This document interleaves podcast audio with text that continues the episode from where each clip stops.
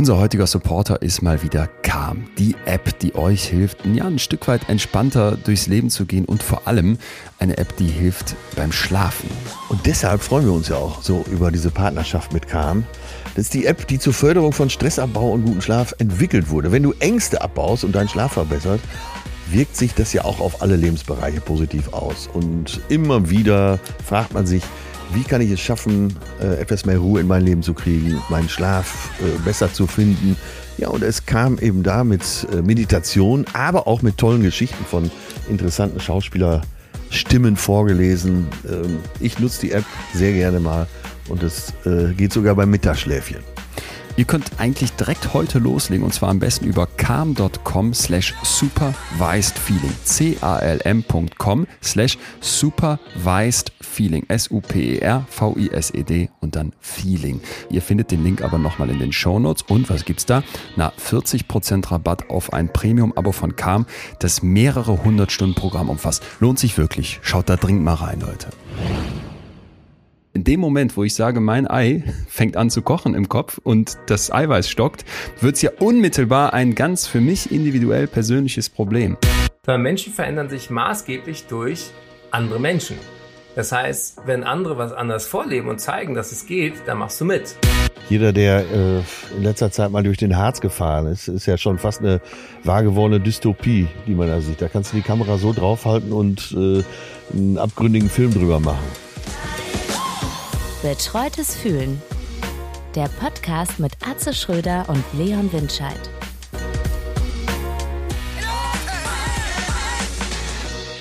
Atze Schröder, hi. Ja. Nein, ich sag's nicht nochmal.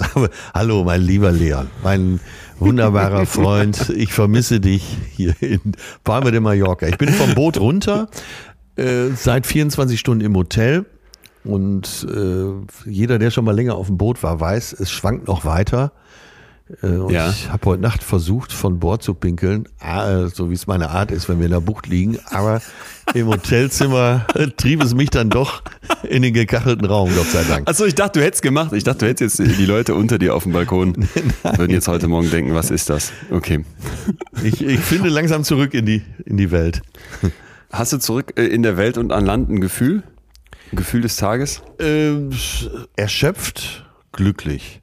Also es war eine super, oh. super tolle Zeit an Bord, aber bin jetzt froh, wieder an Land zu sein, habe noch so einen Seemannsgang, wenn ich hier durch die Gassen der Altstadt Mallorca laufe, Palma de Mallorca laufe. Aber äh, das ist total befriedigt und erschöpft.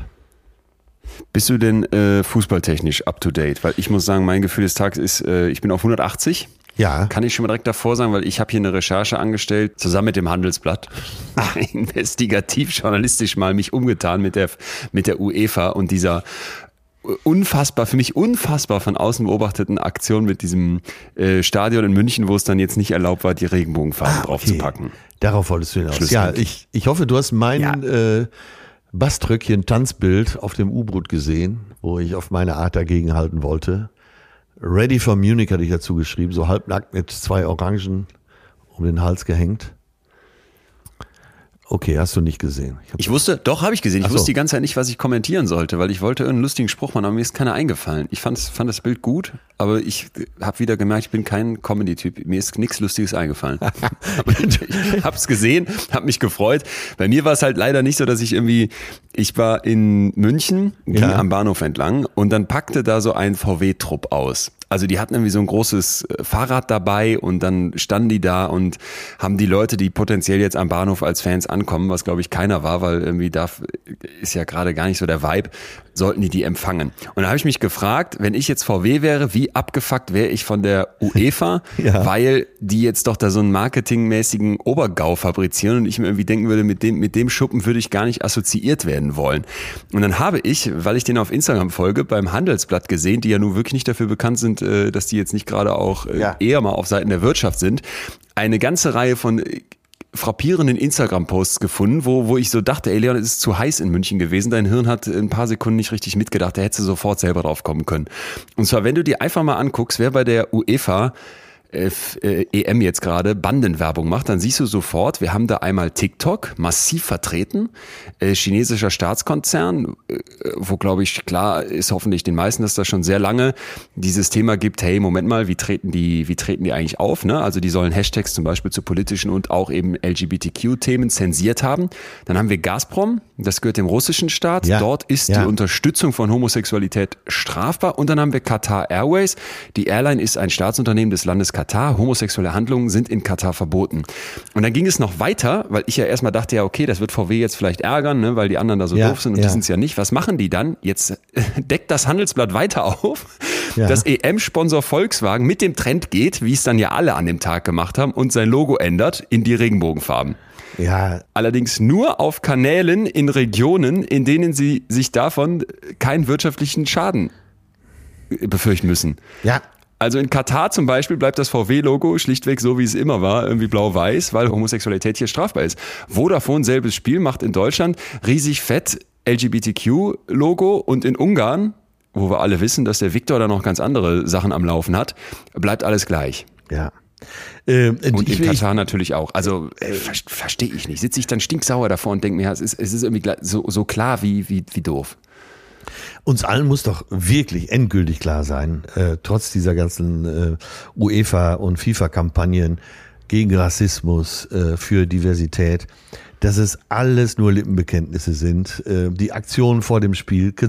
Also der Europäische Fußballverband hat es doch geschafft, die eigenen Worte vollständig aufzulösen vom eigenen Handel. Ja. Ne? Und das ist ja. ja keine Bigotterie mehr, das ist ja schon eine Trigotterie. Am Ende wird, äh, haben sie, vielleicht haben sie sogar durch dieses Handeln, weil es jetzt jedem klar wird, mehr für LGBTQ getan. Äh, als, als mit okay, dem ganzen Marketinggelaber ja. vorher, oder? Weil es wird doch jetzt allen klar. Das ist doch, ey, du hast mich jetzt auch schon so weit, ich rieche mich auch auf. Und ja, danke. Die, diese Zeitenwende, die wir äh, ja hier schon seit ein paar Folgen immer mal wieder streifen, die ist doch jetzt vollständig da. Und ähm, auch im DFB in Deutschland, hey, was ein, was ein altherren Sesselpupser-Club. Wenn da jetzt nicht mal eine Frau DFB-Präsidentin wird, ich weiß nicht, äh, dann, dann fliegt das ganze Ding auch irgendwann mal auseinander. Also es wird doch Das, das denke ich halt die ganze Zeit. Ja, du kannst es doch nicht mehr ernst nehmen. Man sitzt doch wirklich mhm. da fassungslos vor und denkt einfach, ich kann euch, ich kann euch gar nicht mehr ernst nehmen. Und dann andersrum denkst du dir, ja, aber es ist uns doch egal, wir gucken es ja alle. Und ich guck's ja auch. Die, die haben äh, Arbeitsgruppen, die haben in den Verbänden haben sie äh, Spezialisten, die eben Aktionen planen, auch gegen Rassismus und so. Ne? Warum sitzt denn da, aber warum sitzen da keine Betroffenen? Warum sitzt da kein Hans Sapal ja. oder ein äh, Gerhard Assamoah? Äh, also die haben noch eine ganz andere Sicht auf die Dinge. Warum sprechen da keine Frauen mit? Das ist doch alles, ja, ich, jetzt rege ich mich auch schon auf. Also Habe ich die soweit. In deiner Doktorarbeit geht es doch, glaube ich, auch darum, dass äh, um Frauen in Führungspositionen, ganz rudimentär gesagt, oder? Es geht sogar noch eine Schippe weiter. Es geht darum, wie Unternehmen sich diesbezüglich darstellen, ja. wenn sie Diversity ganz toll präsentieren und sagen, wir sind ja voll dafür, ja. aber dann genau in diesen Führungsetagen davon überhaupt nichts Fakt ist. Und das habe ich in Experimenten untersucht und wollte wissen, wie werden die Unternehmen wahrgenommen. Und konnte, äh, das ist jetzt Jahre her, aber es liegt ja auch irgendwie ein Stück weit auf der Hand. Natürlich jetzt ganz vereinfacht, wir haben noch sehr viele zusätzliche Analysen gehabt, aber erstmal ist ja einfach die Einsicht, wenn du da dich lügend hinstellst, statt dich dazu zu bekennen. Du kannst ja auch sagen, wir sind hier für viel Vielfalt, aber wir haben es selber noch nicht geschafft. Machen die Unternehmen folgendes, sie sagen, wir sind total für Vielfalt, haben eine extra Diversity-Abteilung, eine Diversity-Unterseite auf ihrer Webseite, ja, ja. sagen, ja, hier LGBTQ-Leute dürfen sich bei uns gerne bewerben. Ja. Aber wenn du die Unternehmen dann anguckst, sind das die Thomas und Michaels alte deutsche weiße Männer, nicht nur deutsche, ist klar, aber so, ne, die, die BWLer, Ingenieure hauptsächlich und äh, du, du sitzt da einfach, das habe ich mir dann nochmal gedacht, als ich diese Post vom Handelsblatt gesehen habe, VW sagen wir es nochmal, sagen wir es nochmal knallhart heraus. VW ist das komplett egal. Ja. LGBTQ, das Thema interessiert die überhaupt ja, nicht. Sonst würden ja. die doch in Katar sagen, ey, wir haben ja hier eine Power und wir zeigen euch jetzt mal auch in Katar auf unserem Account. Wir wollen hier was verändern. Das interessiert die überhaupt nicht. Die nutzen das in dem Moment, wo es ja. ihnen potenziell nutzen könnte, kurz als Marketingnummer, aber wirklich dafür stehen, genau wie Vodafone, die es halt in Deutschland machen, aber in Ungarn nicht und in Katar auch nicht. Sitzt du da und denkst dir, ja, da ist die Sache, ist doch klar. Ist doch einfach klar. Und tja, naja. Naja, für alle HörerInnen, die äh, uns jetzt hier gerade zuhören und vielleicht still im Kämmerlein mal gedacht haben, ach, Äh, Leon ist ja jetzt auch schon ein bisschen dabei, Atze ganz lange, die brennen nicht mehr für irgendein Thema. Da habt ihr jetzt gerade den Gegenbeweis gehört. dafür, äh, dafür müssen wir, müssen wir alle weiter brennen. Und nicht zu vergessen, ich habe es dann auch nochmal gelesen, weil ich so schockiert war, bis 1994 war Homosexualität in Deutschland strafbar. Hammer, ne? Das, äh, das ist nicht lange her, da habe ich gelebt, da war ich sechs. Wenn, als ich ja. in die Grundschule gekommen bin und du warst in Deutschland ein homosexueller Mann oder auch eine Frau, ne?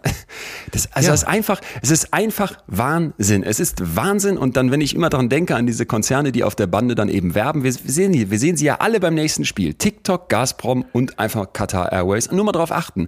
Das sind halt im, im, Zweifel Länder, wo du einfach sagst, da werden bestimmte Werte, für die wir hier angeblich stehen und wo die ja. FIFA und UEFA mit Respect for Everyone oder sowas verwirbt, die da mit Füßen getreten werden. Und ja. die präsentieren uns das. Und jetzt mal nicht vergessen, die präsentieren uns das nicht ohne Grund. Wir, wir erinnern uns an die Ronaldo-Nummer mit den zwei Cola-Flaschen. Ja. Der stellt die weg und ich glaube, vier Milliarden Euro bricht der Kurs, der, der, der Unternehmenswert von Cola ein. Warum? Ja, weil, weil das ja offenbar einen Effekt hat, was da passiert, ne, in so einer Darstellung. Und ja, ganz ehrlich, ähm, das macht's, also ich, ja, ich sitze da immer fassungslos davor und finde find dann auch selber für mich persönlich so den Umgang mit solchen Unternehmen und wo man ja zum Teil auch mit ihnen businessmäßig zu tun hat, sehr, sehr schwierig. Ja, führt uns schon fast zu unserem heutigen Thema. Ich, wollte gerade sagen, von diesem schönen, lockeren Startthema voll des Lachens und der Leichtigkeit. Nein, aber äh, es geht um Veränderung. So, und unser Thema ist Stimmt. ja heute auch Veränderung Stimmt. und teilweise die Angst vor Veränderung äh, die Angst ja. vor einer anderen Welt, jo.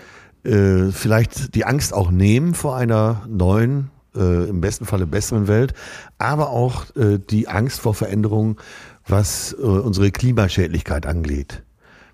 Also Angst ist ja genau. im weitesten Sinne heute unser Thema, oder? Angst ist einmal das Thema, wir haben aber auch ein Gefühl dabei, von ja. dem ich jetzt schon wetten würde, das kennt fast keiner. Und ich selber bin auch drüber gestolpert im Buch unseres Gastes, der heute hier ist, wo äh, vielleicht manche jetzt hier denken, ach, mit dem habe ich erstmal gar nichts am Hut oder das sehe ich ganz anders und manche sind vielleicht ja. auch schon äh, Fans oder wie auch immer. Und ich persönlich muss sagen, als ich dieses Buch gelesen habe, dass ich nachher dachte, wow, hätte ich so gar nicht auf dem Radar gehabt, dass unser Gast äh, dafür so kämpft jetzt und glaube ich an ganz vielen Stellen auch in Kauf nimmt, dass das vielleicht nicht so das, das Marketing-Thema ist, ja. wie jetzt eine Fußball-EM oder sowas, aber eben für eine Sache sich einsetzt, von der wir, glaube ich, alle merken, da, da, da stehen wir am Abgrund. Und zwar wollen wir heute über das Thema Klimakatastrophe reden, aber. Genau, für alle, die jetzt zusammenzucken, äh, unser, genau. unser Gast wird euch das so, auf so interessante Art näher bringen. Äh, wir beide waren auf jeden Fall hinterher nach dem Gespräch Feuer und Flamme, oder? Yes. Und hinzu kommt, dass wir eben nicht jetzt einfach sagen wollen, ne, das, was wir schon tausendmal in, in den Tagesthemen gehört haben, sondern vielleicht mal ein bisschen anders drauf gucken wollen und klären wollen, was macht eigentlich Erderwärmung mit unserer Psyche? Ja. Ganz individuell, ne? Gar nicht mal auf der, auf der Riesenbühne, das kommt auch natürlich, muss vorkommen, aber mal ganz für mich persönlich geguckt, was passiert, wenn die Erde heißer wird mit meinem Kopf. Und ich war schockiert, als ich das gelesen habe, aber seit 2008 sind im Durchschnitt 22,5 Millionen Menschen jedes Jahr durch klima- oder wetterbezogene Katastrophen äh, mussten die sich örtlich verändern. Also die mussten fliehen, die mussten weg.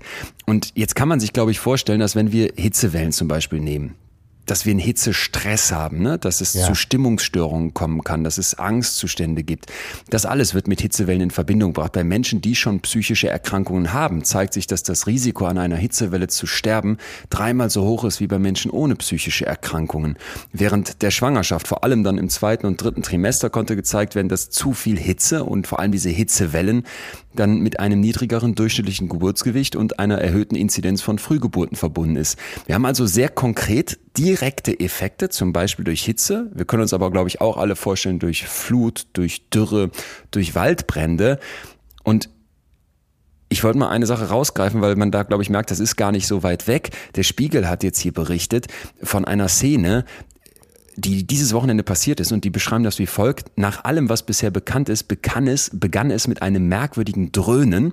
Anwohner berichten laut tschechischen Medien, dass das Geräusch wie ein Zug geklungen habe, der immer näher kommt. Ja. Dass es sich nicht um einen Zug handelte, sondern um eine große Gefahr, bemerkten viele Menschen im Südosten von Tschechien zu spät. Sekunden nach dem Dröhnen flogen in Ortschaften rund um die Stadt Hodonin an der Grenze zur Slowakei erst einzelne Dachziegel umher, dann ganze Dächer. Das Inventar von Wohnungen, von Häusern wirbelte durch die Luft, Fenster zersplitterten. Und der Spiegel sagt, es war reiner Zufall, dass dieser Hurricane nicht in München oder Wien aufgetreten ist, ah, okay. der Tornado. Ja. Es war einer der stärksten der jüngeren Geschichte Europas und der Deutsche Wetterdienst sagt dazu, dass diese Gefahr eben nicht auf eine Region beschränkt ist. Und jetzt kann man sich doch vorstellen, wenn so ein Ereignis in dein Leben tritt, dass Menschen danach, so zeigen es Studien, ja. posttraumatische Belastungsstörungen berichten, dass die Stress haben, dass Depressionssymptome hochgehen, Ängste und auch Suizidraten, dann habe ich nicht mehr allzu viele Fragen, was so vielleicht mal die direkten Effekte anbelangt. Aber aus meiner Sicht noch krasser, aus psychologischer Sicht wird es bei den indirekten Effekten wo du nämlich genau das, was du gerade gesagt hast, mit der Angst hast. In dem Moment, wo ich bestimmte Gefühle habe, die durch diese Veränderungen, die anstehen, evoziert werden, muss ich ja mit denen klarkommen. Und, ja. und, und hast du persönlich für dich, dass du jetzt sagst, ja auch mit, mit, mit einer Generation weiter als ich, wirklich eine Angst oder sagst du, nee, ist mir egal, krieg ich nicht mehr mit? Äh, natürlich habe ich eine Angst. Klar, äh, allein durch die Freunde und jüngeren Freunde, die man hat, auch deren Nachkommen und so, möchte ich natürlich auch eine äh, Welt hinterlassen, die noch sehr lebenswert ist. Und genau das, was wir eingangs beschrieben haben, diese Angst davor, die treibt mich auch um. Ich bin kein besonders ängstlicher Mensch, aber der Verlust von Gesundheit, von Lebensgewohnheiten oder aber auch der heute beschriebene Verlust äh, unserer Umwelt, wie wir sie kennen, der Wald, den, äh, ja. in dem wir als Kinder gespielt haben, vielleicht, oder äh, Gebiete, die vorher nicht bebaut waren, die jetzt ganz anders sind, das Meer, in dem man schwimmt, das äh, sich jetzt ja. plötzlich ganz anders darstellt, trübe und vielleicht voller Plastik. Ja, und diese Angst heißt Solastalgie. Habe ich das vorher noch das nie ist gehört. Der Begriff, ich auch nicht. Das ist der Begriff, den wir gleich brauchen, ist ein Neologismus aus dem lateinischen Begriff Solatium, Trost und der griechischen Wurzel Algia für Schmerz, Leid, Krankheit. Also es ist eine Art Nostalgie, wo es aber eben darum geht, dass du im Prinzip Schmerzen empfindest, Leid empfindest, weil etwas weg ist, wie bei der Nostalgie ist ja im Prinzip so dieser Blick auf die Vergangenheit, die nicht mehr da ist, jetzt auf etwas Örtliches bezogen. Und der Begriff kommt aus den Anfängen der 2000er Jahre. Da hat man in Australien im Büro von Glenn Albrecht angerufen. Das ist ein Professor dort für Nachhaltigkeit an der Murdoch University. Und da sind Kohleminen gewesen. Und die Leute haben gemerkt, dass der Tagebau, der dort stattfindet, für die massive Auswirkungen auf ihr Leben hat. Früher war das eine Region mit schönen Feldern, mit Farmen, mit Weingütern. Und dann kam der Kohlebergbau und der gehörte dann natürlich auch zur regionalen Wirtschaft, aber der hat sich eben so rasant ausgebreitet, dass die Natur dort immer weiter zur Neige ging.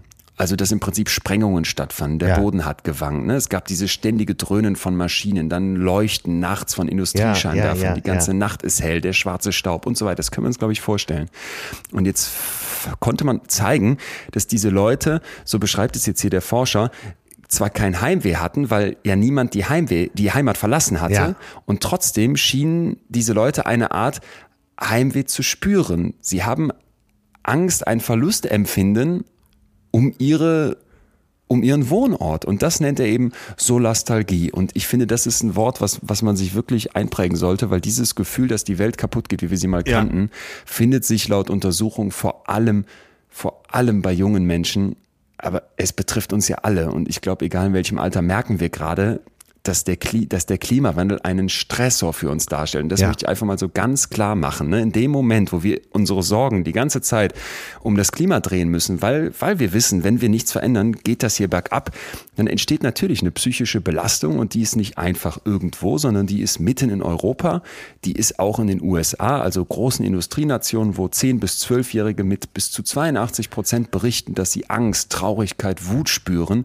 Und zum Teil geht das schon in den krankhaften Bereich, dass Leute Leute sagen, ich bin dadurch wirklich eingeschränkt, weil es mich so sehr umtreibt. Und ich glaube, das haben wir viel zu lange nicht auf dem Radar gehabt, dass der Klimawandel mal ganz unabhängig davon, dass wir vielleicht irgendwann keine Wälder mehr haben, kein, kein, kein Essen mehr anbauen können, weil es zu, zu trocken wird, dass Waldbrände kommen, dass das eine psychologische Komponente hat. Und die Forschung steckt hier in den Kinderschuhen, aber die ersten Sachen, die rausgefunden werden, sind eben wie eben genannt katastrophal für unseren Kopf. Äh, und ja, dieses Thema unter anderem hat unser heutiger Gast verarbeitet. Sein Buch, sein neuestes Buch heißt Mensch Erde, wir könnten es so schön haben. Und äh, ja, er hat so viele Bücher schon verkauft, dass es für ihn gar nicht notwendig wäre, sich dem Thema zu widmen. Man merkt im Gespräch, dass es eine Herzensangelegenheit ist. Und man lernt ihn von einer ganz anderen Seite kennen, sag ich nochmal dazu, weil wer bisher nur den ähm, Kabarettisten Comedy, ähm, wir fragt die Maus, Moderator kannte, lernt jetzt einen Mann kennen, der wirklich für eine Sache kämpft, wo du das Gefühl hast, da steht alles an potenzieller Beliebtheit und wie möchte ich mich eigentlich präsentieren an zweiter Stelle und vor allem die Sache an erster Stelle. Ja. Jetzt komme ich mir vor wie Thomas Gottschalk. Herzlich willkommen, sagt du es. Dr. Eckert von Hirschau, Dr. Eckert von Hirschau, Deutschlands berühmtester Mediziner, noch vor Christian Drosten, großartiger Entertainer, aber was wir jetzt hören, Mensch.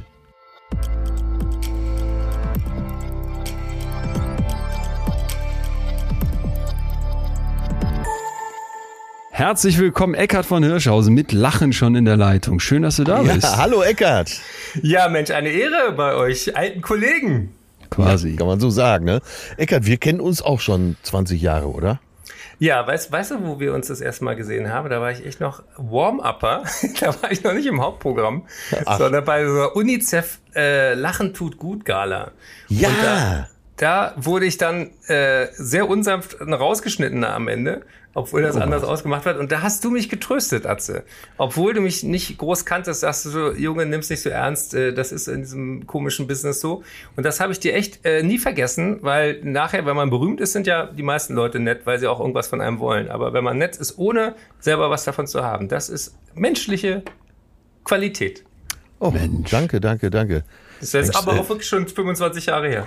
Leon, da hörst du es, ich bin netter. Ja, ja, ja. Ich habe das ja schon, ich suche ja lange Zeit schon nach Zeugen, aber es gibt immer mehr. Langsam bin auch ich hier wissenschaftlich überzeugt. Empirisch Zweite Meinung, das gilt für Psychologen wie für Ärzte. Zweite Meinung muss man immer einholen. Sehr gut. Ich bin auf jeden Fall äh, froh, dass du hier mal bei uns bist, äh, weil wir ganz stolz auf diesen unseren Podcast sind und dich als Gast hier zu haben, ist was Besonderes. Ja, es passt ja auch wie Arsch auf einmal, weil äh, Leon war ja auch schon mit ähm, seinem Buch betreutes, äh, wie, äh, nee, ähm, das ist ja der Podcast. Mit deinem Buch, wie heißt es? Besser fühlen. Besser fühlen, genau. Nicht betreut fühlen, sondern besser fühlen. Warst ja auch schon bei Hirschhausens Quiz des Menschen. Und äh, da habe ich auch gemerkt, Mensch, wir haben viele Themen, die uns beide begeistern. Ja, und ich hoffe auch viele, die zuhören. Wir könnten es so schön haben, ist der Untertitel von deinem Buch. Mensch, Erde ist der tatsächliche Titel. Und hinten drauf stand etwas, was mich sofort gecatcht hat, und zwar garantiert 10% weniger lustig als früher. Und du beschreibst dann da drin, dass du ja seit 30 Jahren als Kabarettist jetzt auf der Bühne unterwegs bist. Und dann habe ich das Buch gelesen und hatte wirklich so das Gefühl, okay, es ist an ganz vielen Stellen natürlich noch mit, mit hier und da mal einem kleinen, kleinen Gag und da mal einer Punchline, aber es ist tatsächlich ein, ein irgendwie auch kritisches Buch. Und ich habe ich hab nachher gedacht, ähm, nimmst du das auch so wahr, dass das irgendwie ein Stück weit jetzt eine, eine, neue Rolle von dir ist, zu sagen, Moment mal, da ist einfach ein Thema, was mich verdammt umtreibt, nämlich die, dieses Aufheizen unseres Planeten und da muss ich jetzt was gegen tun, mal unabhängig davon, ob sich sowas vielleicht im Zweifel auch schlechter verkauft als irgendwie was Lustiges? Ja, das ist wirklich so. Und ähm, ich meine, äh, das Leben ist ja im besten Fall auch eine Weiterentwicklung. Und äh, berühmt wurde ich mit so Büchern wie Die Leber wächst mit ihren Aufgaben oder Glück kommt selten allein oder Wunder wirken Wunder. Und dann war ich bei Harald Schmidt in der Show, der lustige Doktor und so. Ja. Und ähm, auf eine Art und Weise ist ja die Welt auch nicht mehr so wie vor 10, 15 Jahren. Mhm. Und ich wollte mit diesem äh, Button hinten drauf 10% weniger lustig auch Leute einladen, die vielleicht mit der Comedy-Seite in mir nicht so viel anfangen konnten. Und ich sehe das wirklich auch persönlich als eine, ja, das dickste Brett, was ich im Moment bohre, dieses Thema Klimawandel, Gesundheit, zu verbinden mit Artenschutz, mit auch den Gedanken zur Pandemie und so. Das ist ja auch erstmal nicht so wahnsinnig brüllend komisch, aber es ist halt jetzt dran. Und da, da der, der Aufgabe stelle ich mich und ich kriege überraschenderweise auch sehr, sehr viel positives Feedback, aber natürlich kann man nie allen gefallen, man ist ja kein Nutella-Glas. Äh, ich, ich darf das mal eingangs ja. sagen, dass ich nämlich genau dieses äh, positive Feedback hier total unterstreichen möchte, weil ich äh, weiß, Atze, der hier sowieso jede Woche äh, mir zuhören muss, auch schon, ich bin gar nicht so der Comedy-Typ und 10% weniger lustig dachte ich, auch für mich könnte es noch weniger lustig sein, dann habe ich es wirklich gelesen und dachte, nee, das ist, das ist echt... Ist jetzt nicht einfach so gesagt, sondern ich hatte das Gefühl, das ist ja, ist ja ein Schinken, ne? also wie viele Seiten sind es? 500 ungefähr. Ähm, ja. Dass du wirklich in ganz verschiedene Bereiche reintauchst und sei es Waldsterben, sei es Plastik, sei es ähm, dann ja. und da, deswegen bist du ja heute auch hier, irgendwann dann der Körper und die Psychologie natürlich auch und was macht eigentlich die Hitze da mit uns? Ich hatte das Gefühl, ich krieg so einen krieg so einen Baukasten, um zu allen Themen was Fundiertes danach sagen zu können. Das, das hat mir persönlich total gefallen. Das freut mich, weil ich hatte auch ähm, wirklich drei Jahre da investiert an Recherche. Ich habe ganz, ganz viele, ja, habe ich sehr, sehr viele coole Leute getroffen und das Ganze ging los durch eine Begegnung mit einer Frau. Und das war Jane Goddard. Habt ihr die mal getroffen oder ich war, gesehen? Ich war so, ich, also als ich gelesen habe, dass du die getroffen hast, war ich so unfassbar neidisch. Wir sind ja hier immer auf Suche nach Affenexperimenten und diese Frau lebt mit Affen und nicht nur das ist eine der weltweit ja. angesehensten äh, Forscherinnen überhaupt. Und ich, also Eckert, du musst jetzt gleich mal bestätigen, aber ich habe das Gefühl, wenn man die alleine auf dem Bildschirm sieht, das war das Einzige, wo ich sie bisher sehen durfte, da kommt eine Aura rüber und, und eine Intelligenz, ja. eine Weisheit, eine Ruhe von dieser Frau, die mit vor allem, glaube ich, ähm, Schimpansen auch gelebt hat. Wahnsinn. Deswegen sag mal unbedingt, wie, wie war das, die zu treffen? Ja, ich fühlte mich wieder so wie so ein kleiner Junge. Ich war schockverliebt und äh, jetzt, bevor die Fantasien der Hörenden in die falsche Richtung gehen, die ist jetzt über 85. Aber sie ist Wir hatten letztens Pornos, hier macht ihr keine Sorge, wir sind für alles offen. okay. Oh Gott. Nein, aber sie ist eine, eine ganz zarte englische Lady, die aber so viel Mut auch in ihrem Leben be bewiesen hat, so viel äh, sich nicht drum geschert hat, was andere denken über sie, sondern die ging mit 26 sagen unbegleitet, auch ohne wissenschaftliche Ausbildung dafür, in den Urwald und wollte wissen, wie leben denn unsere nächsten Verwandten, wenn wir die in Ruhe lassen und nicht einsperren im Käfig, sondern einfach mal mit ihnen sind. Und dann hat sie ganz viele Sachen herausgefunden, wo wir immer dachten, Mensch, wir sind doch die Krone der Schöpfung, wir sind doch die Einzigen, ja. die äh, Sprache und Humor und, äh, und, und soziales Gefüge haben und Pustekuchen. Ähm, die sind uns viel ähnlicher, als die Leute damals wissen wollten. Und da war sie wirklich auch plötzlich im, in so einem Shitstorm, hatte einen Skandal, wurde angezweifelt, was sie rausgefunden hat. Und ich, ich traf die auf, ähm, auf dem Deutschen Nachhaltigkeitspreis in Düsseldorf. Und das war für mich immer so ein, ein äh, man, manchmal schreibe ich ja so Sachen, was will ich in diesem Leben noch äh, erleben oder was ist, äh, das heißt ja Bucketlist. Und sie war immer ganz oben ähm, nachdem ich John Cleese schon einmal getroffen hatte, dachte ich, Jane ja. Goddard, wenn ich die beiden, dann, dann kann ich in Ruhe sterben. Habt ihr auch so eine Liste von Leuten, die ihr unbedingt mal echt erleben wollt?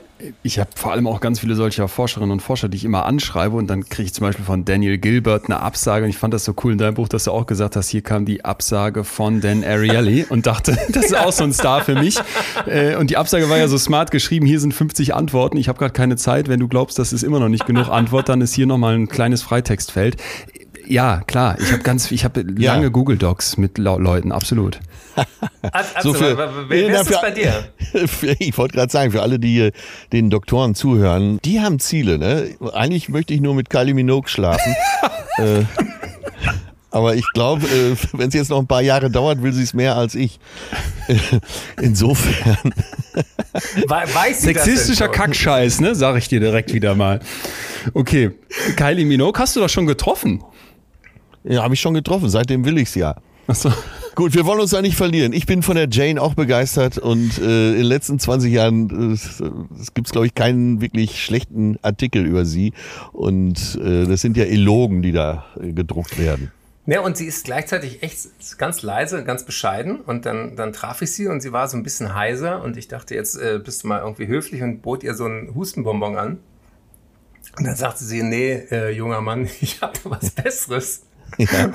Und zog so einen kleinen Flachmann raus mit Whisky. Und so, sagte, bitte. Das, das, ist das Einzige, was da wirklich hilft. Und sie sagt immer, ich sag den Leuten, das ist Apfelsaft, aber in Wirklichkeit ist es Whisky, es sieht genauso aus. Und damit kommt sie durch. Weil was diese Frau tatsächlich leistet, ist ja auch unglaublich, weil die äh, mit äh, jetzt äh, fast äh, Anfang, also die ist jetzt, äh, als ich sie traf, war sie 85, jetzt ist sie noch drei Jahre älter. Und äh, die hat praktisch jeden Tag irgendwie einen Vortrag, wo sie versucht, das, was Wahnsinn. sie kapiert hat, ja. äh, wirklich an die Menschen zu vermitteln. Und äh, sie hat dann in dem Gespräch plötzlich die Rollen vertauscht. Und normalerweise, ich war da für den Stern als äh, Interviewer. Und da hat sie mir eine Frage gestellt und die stelle ich euch jetzt auch.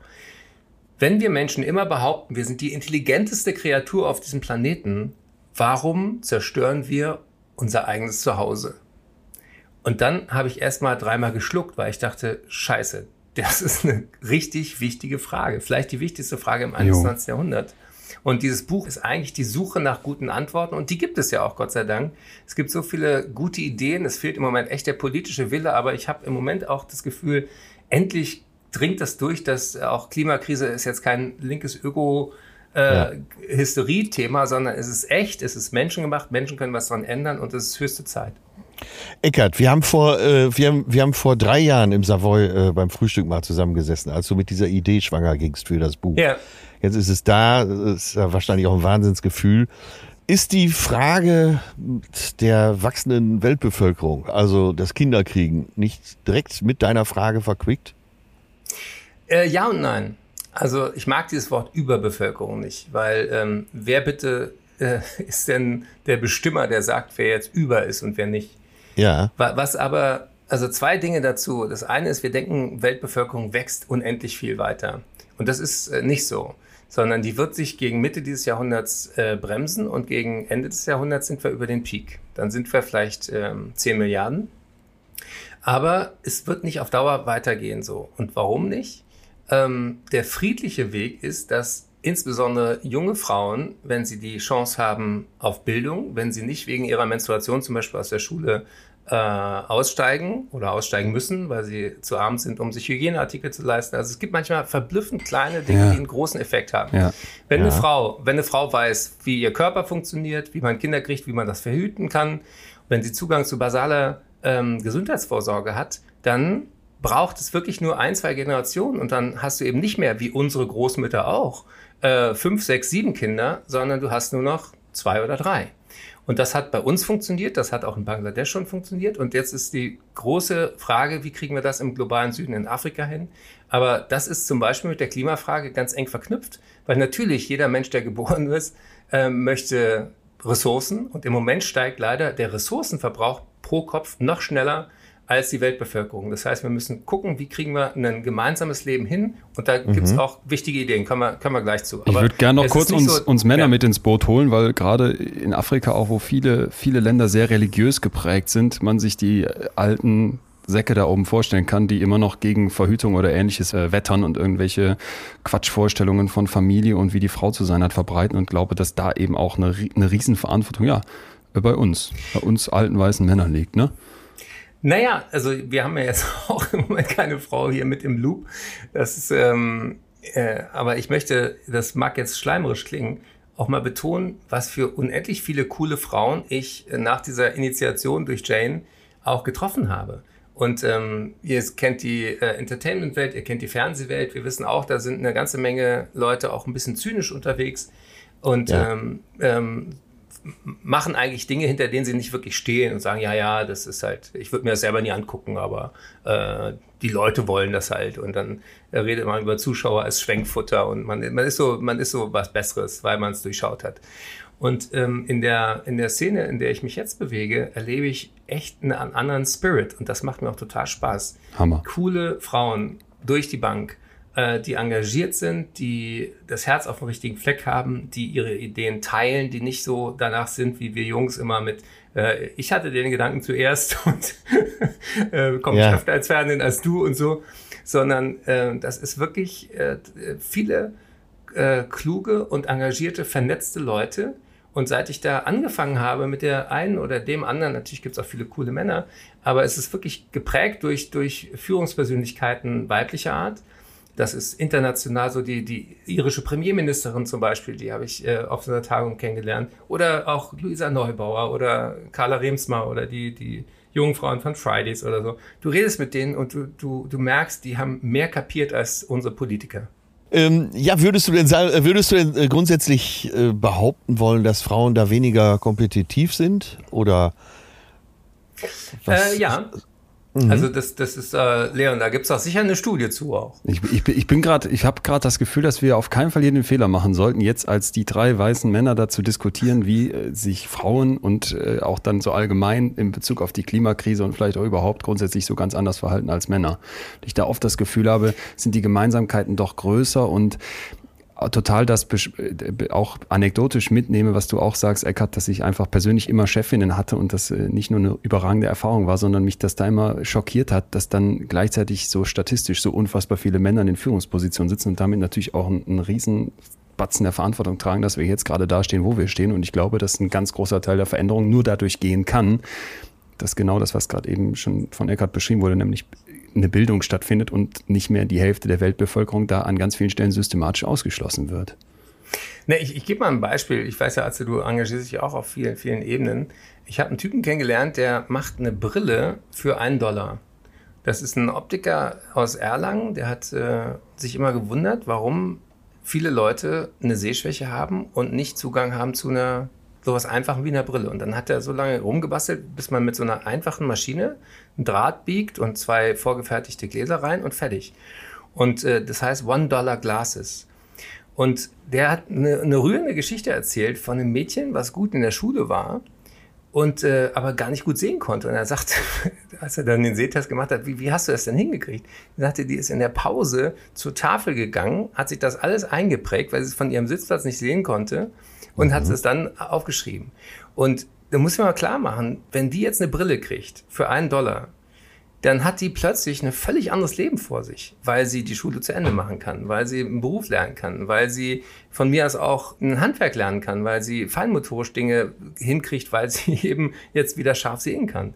Und da denke ich oft, wie, wieso kriegen wir das nicht hin, dass wir verstehen, dass unser Reichtum auf Dauer alles flöten geht, wenn wir diese Erde nicht retten. Und da hilft es, ein bisschen umzuverteilen und vor allen Dingen den Menschen eine Chance zu geben, selber sich Armut zu befreien und, und eben Bildung zu lernen ja. und ähm, dadurch eben auch einen Beitrag zu machen zur Lösung, weil wir lösen dieses Problem gemeinsam oder gar nicht. Du hast uns ein Gefühl reingegeben, was ich unfassbar schön fand und wo ich sagen muss, da bin ich in deinem Buch zum ersten Mal darüber gestoßen, was, was ein, ein schöner Aha-Moment war, und zwar Solastalgie. Wir hatten das eben schon. Kennst du das selber, dass du sagst, auch bei den ganzen Reisen, die du gemacht hast und bei den vielen Menschen, die du getroffen hast, da habe ich das mal wirklich für mich gespürt?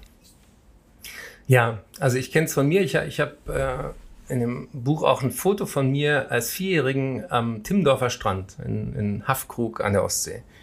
Und da sehe ich mich noch, wie ich da Sandbogen gebaut habe und wie ich total sorglos einfach ins Wasser gestiefelt bin und wieder raus. Ja. Und wenn ich heute weiß, dass die Ostsee überhitzt ist, überfischt ist, dass da Cyanobakterien, dass da Vibrionen drin sind, dass Wochen und Monate gibt, wo du da nicht rein solltest, weil es gesundheitsschädlich ist, da könnte ich heulen. Da könnte ich sagen, ich wünsche doch allen Kindern dieser Welt, dass sie wieder unbeschwert auch Naturerlebnisse machen können mit einem Meer, mit dem Wald. Ja, was bin ich mit meinem Vater früher irgendwie Wildschweine gucken durch den Grunewald geradelt. Und äh, die Bäume heute im Grunewald, die sehen aus wie Gerippe. Die sind ja, zu 80 Prozent ja. in Deutschland geschädigt. Ja.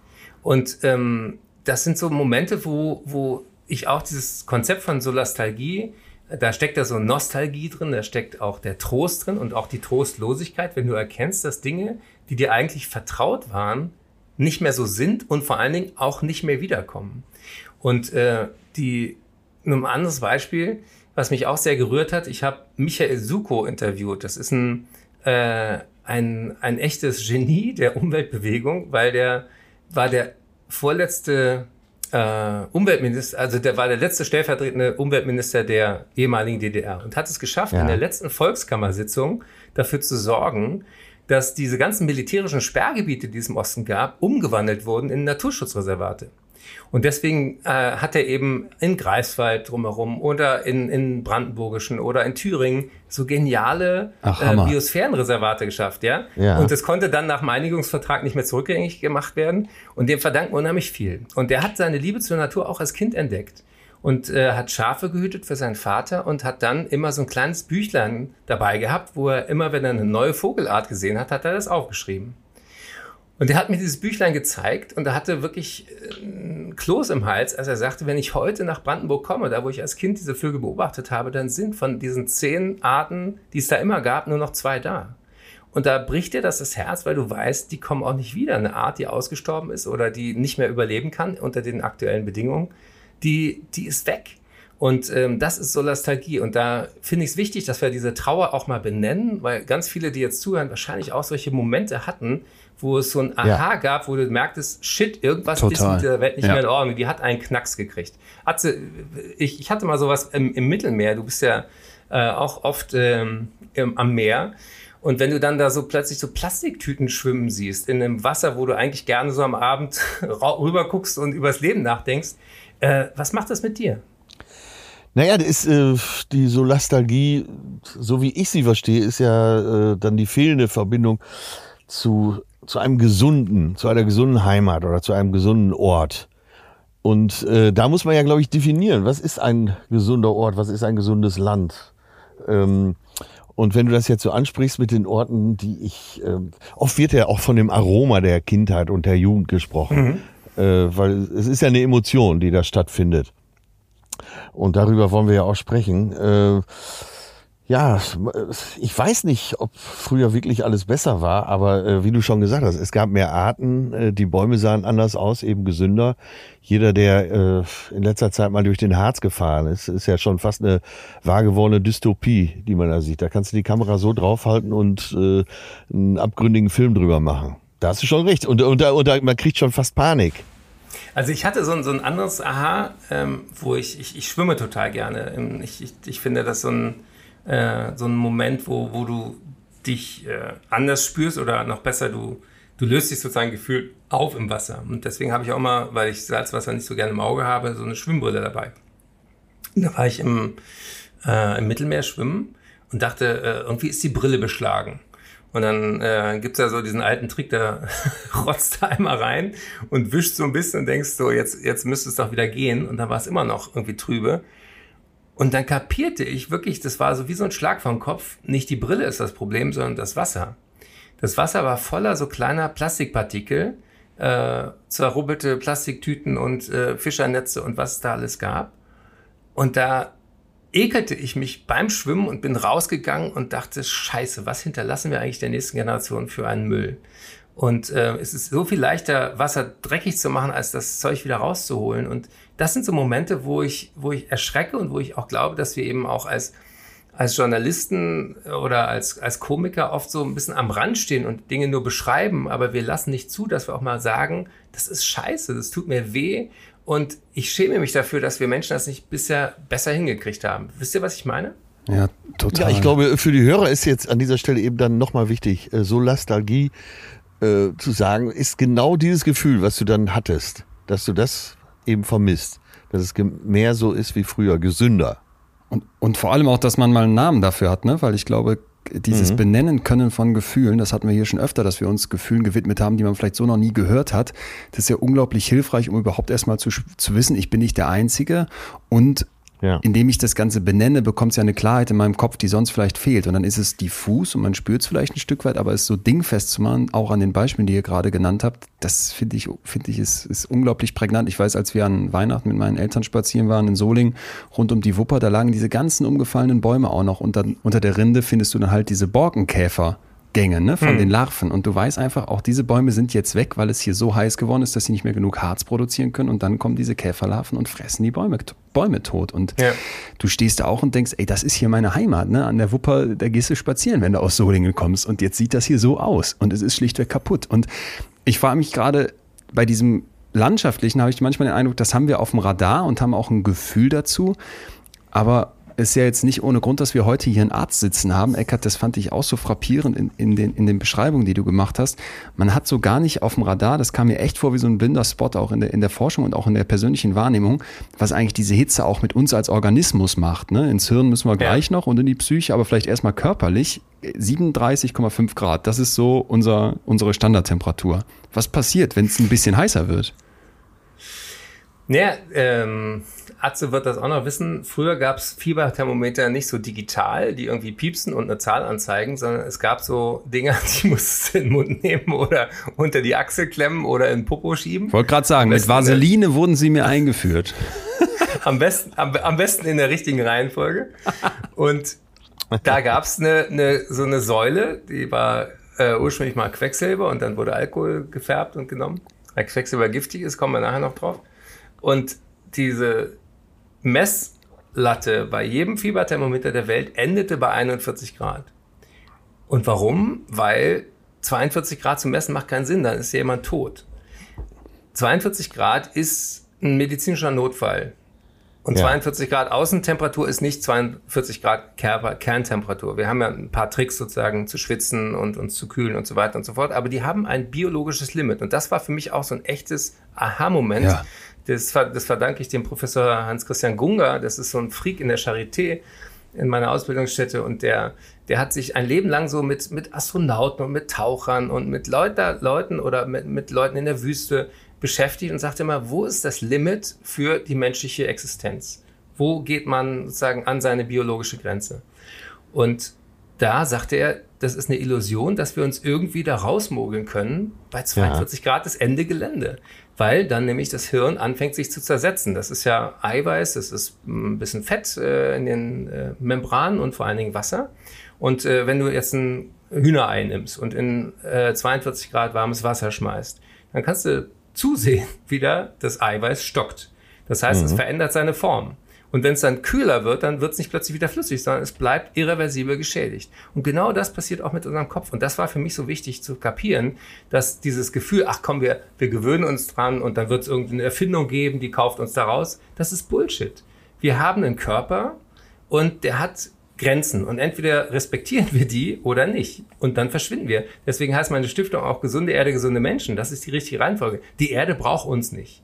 Wir brauchen die Erde, wir brauchen erträgliche Außentemperaturen, wir brauchen was zum Atmen, wir brauchen was zum Trinken, wir brauchen was zum Essen. Damit geht's mal los. Und Gesundheit ist eben nicht mehr Tablette, Beatmungsgerät und Operation, sondern Gesundheit beginnt bei diesen Lebensgrundlagen. Und deswegen engagiere ich mich als Arzt für dieses Thema, weil, weil das mir selber so klar nicht war.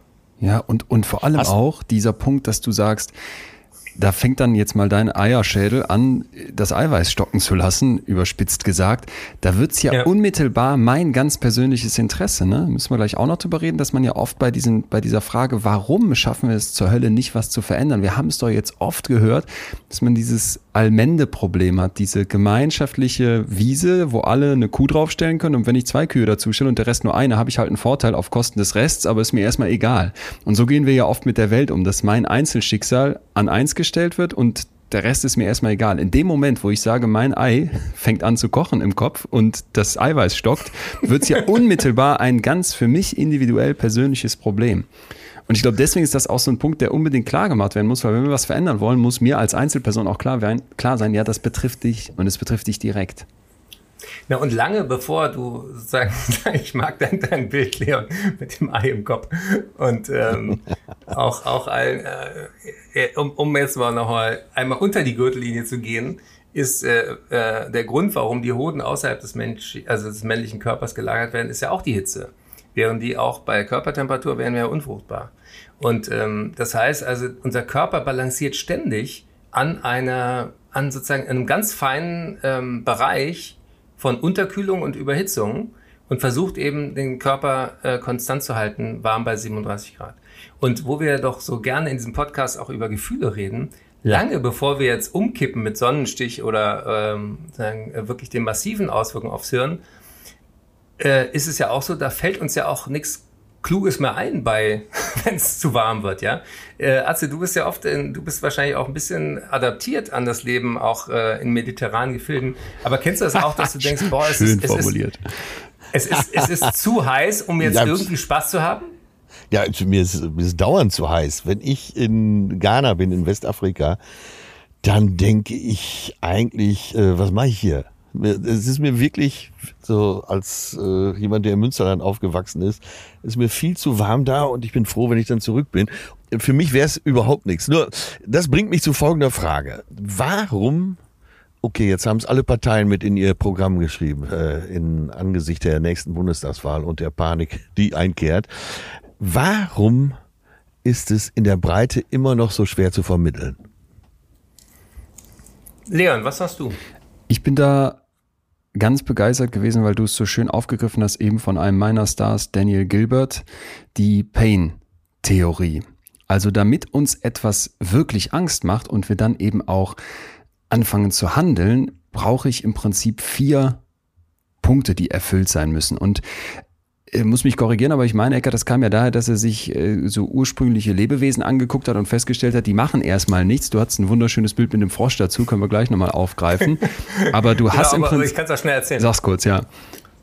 Der, ähm, ich weiß nicht, ob das äh, anekdotisch ist, aber das Bild ist sehr stark. Ich hoffe auch nicht, dass das äh, Tier experimentell überprüft wurde. Aber die Idee ist als Metapher, du wirfst einen Frosch in heißes Wasser und dann kapiert er, oh, das ist gefährlich, macht einen großen Sprung und ist wieder raus. Wenn du aber einen Frosch in lauwarmes Wasser setzt, was du ganz langsam äh, heißer machst, dann denkt er, ach, mh, hm, ja, ist ein bisschen warm, aber noch geht's. Und dann denkt er, oh, jetzt wird's aber heiß, aber hm, jetzt, äh, ich, ich glaube, es, es kühlt wieder ab. Und wenn es dann noch ein bisschen heißer wird, dann denkt er, oh, jetzt shit, jetzt, jetzt sollte ich mal springen, aber dann sind seine Oberschenkel schon halb gekocht und er kann nicht mehr. Und das ist ein Bild dafür, dass wir eben alle, wenn ein Haus brennt, würden wir rausrennen.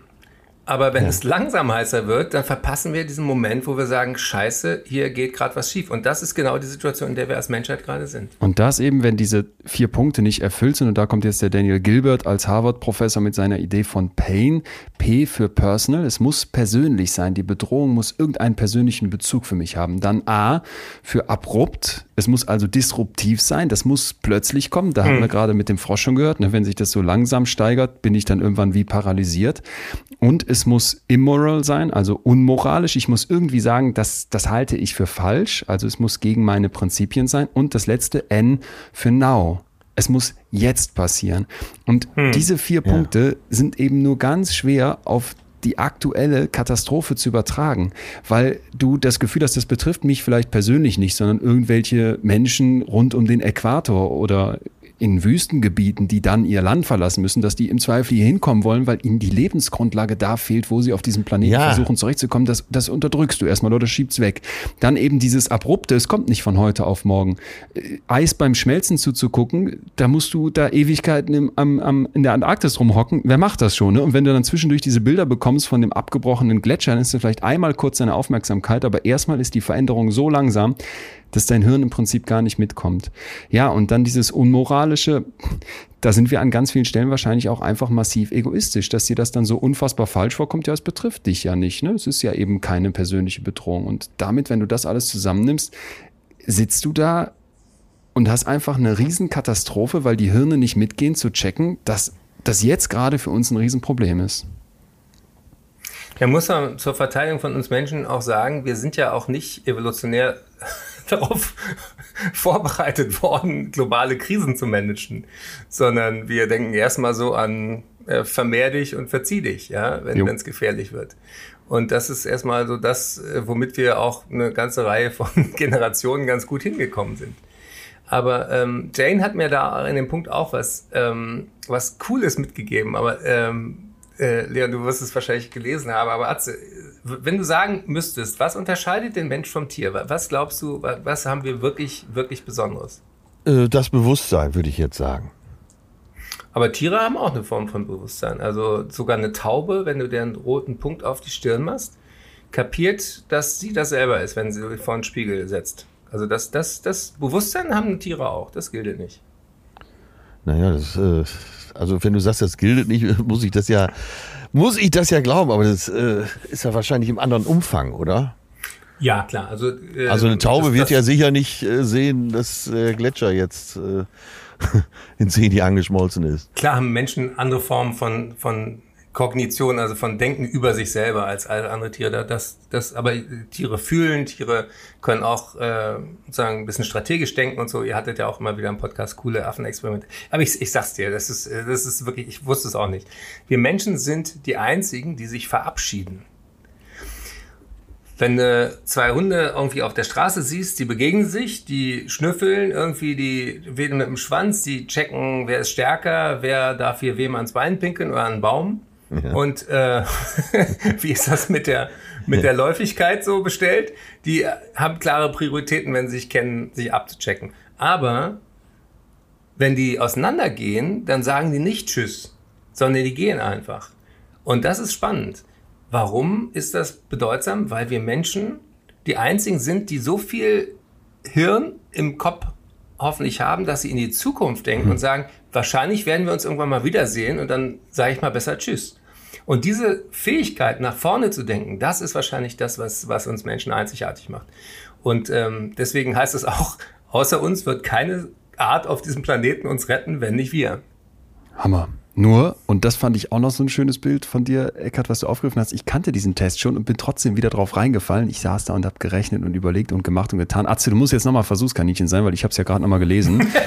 es tut mir leid, ich will, will, alle wissen, welche äh, Funktion ich hier habe. Hat und wer nicht. ähm, pass auf, du hast einen See und der ist äh, voller Seerosen, ja? Und die Seerosen, die ja. verdoppeln sich jeden Tag von der Fläche, die die bedecken. So, jetzt sind 48 Tage um und der See ist komplett voll. Nach wie vielen Tagen war der halb voll?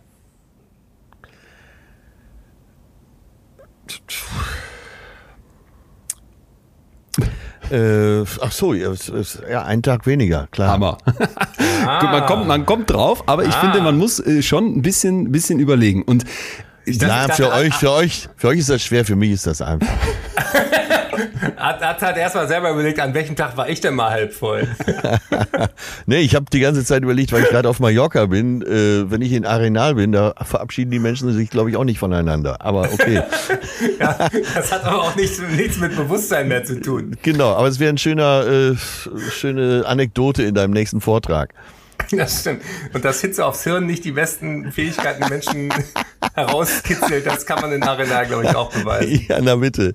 Dann sind aber alle wieder wach im Saal. Sind alle wach. Wir müssen das noch mit den Seerosen kurz aufklären, weil die Idee dahinter ist, dass du zwar als Mensch natürlich in der Lage bist, in die Zukunft dich zu versetzen, eine riesenhafte Stärke unseres Kopfes, sich eben auch aus dem Jetzt heraus in die Zukunft zu versetzen. Gar nicht, wenn es nur ums Verabschieden geht, sondern dass ich mir irgendwie vorstellen kann, wie könnte das hier in 5, 6, 7, 8, 9, 20 Jahren aussehen und darüber Entscheidungen treffe und natürlich auch mit Problemen im Zweifel ganz anders umgehen kann. So, die Fähigkeit ist da, aber die hat Grenzen. Und eben bei dieser Überlegung, was ist eigentlich mit exponentiellem Wachstum, machen wir ganz oft große Fehler. Es gibt da noch so ein schönes Bild, wo man, äh, glaube ich, irgendein, die Anekdote ist, irgendein chinesischer Kaiser wollte sich besonders viel, mit dem Schachspiel, mit dem Schachspiel wollte sich besonders viel Essen besorgen. Da ja. hat er mit irgendwem ein Spiel gemacht, wenn du auf das erste Schachfeld ein Reiskorn legst und aufs zweite zwei und aufs dritte vier und so weiter, machst du das mit mir und kriegst dafür irgendwie 100 Kamele.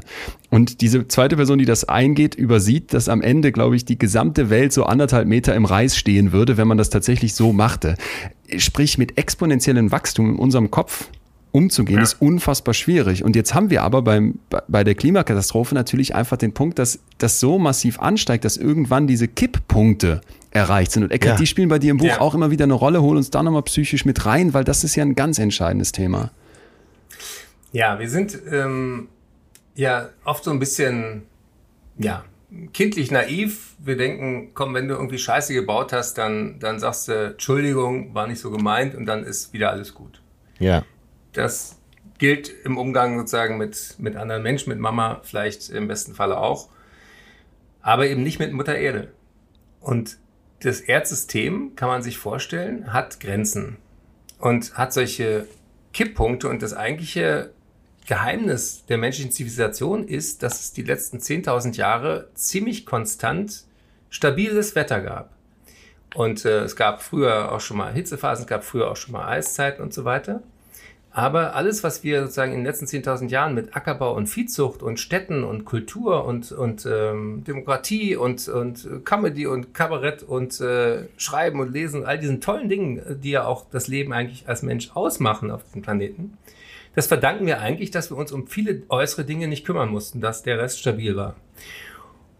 Und diese Kipppunkte kann man sich so vorstellen wie so eine Dominosteine. Wenn du einmal sozusagen diese Kette anstößt, dann läuft es weiter und kommt nicht mehr zurück.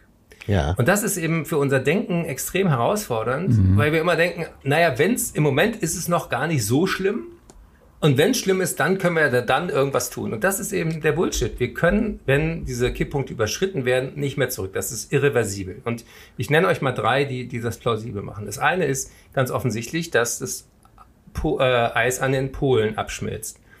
Jeder, der schon mal ein Eis in der Hand hatte, weiß, solange das sozusagen ein großes Eis ist, kühlt sich das von innen heraus und äh, ähm, schmilzt äh, langsamer als ein Eis, was nur noch sozusagen halb am halblebig da am Stiel hängt.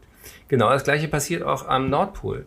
Wenn du eine weiße Fläche hast und ist dickes Eis, dann äh, reflektiert das Weiße, das nennt sich Albedo-Effekt, diese Wärmestrahlung von der Sonne zu weiten Teilen eben zurück. Das ist wichtig, das kühlt.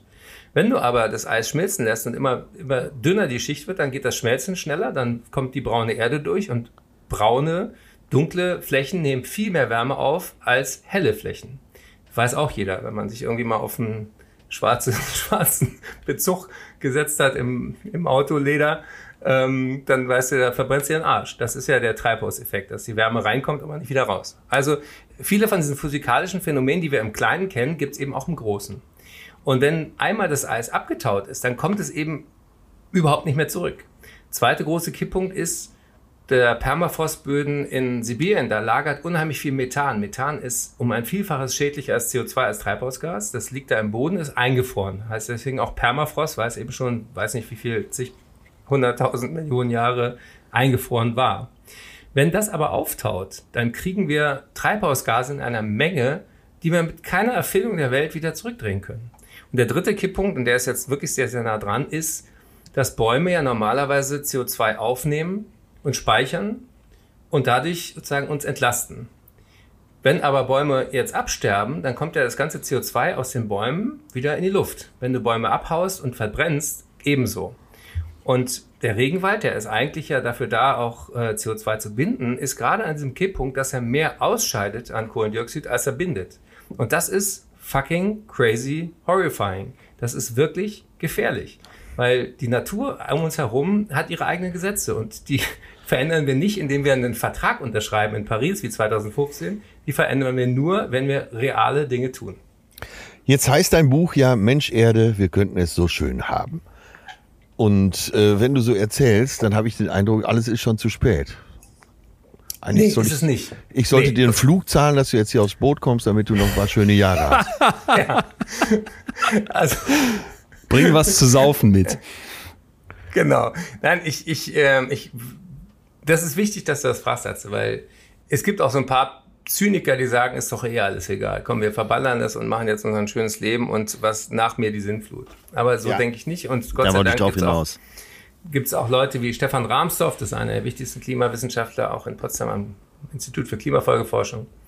Der sagt, Leute, wir haben noch eine Möglichkeit, diese anderthalb oder zwei Grad Erderwärmung zu bremsen.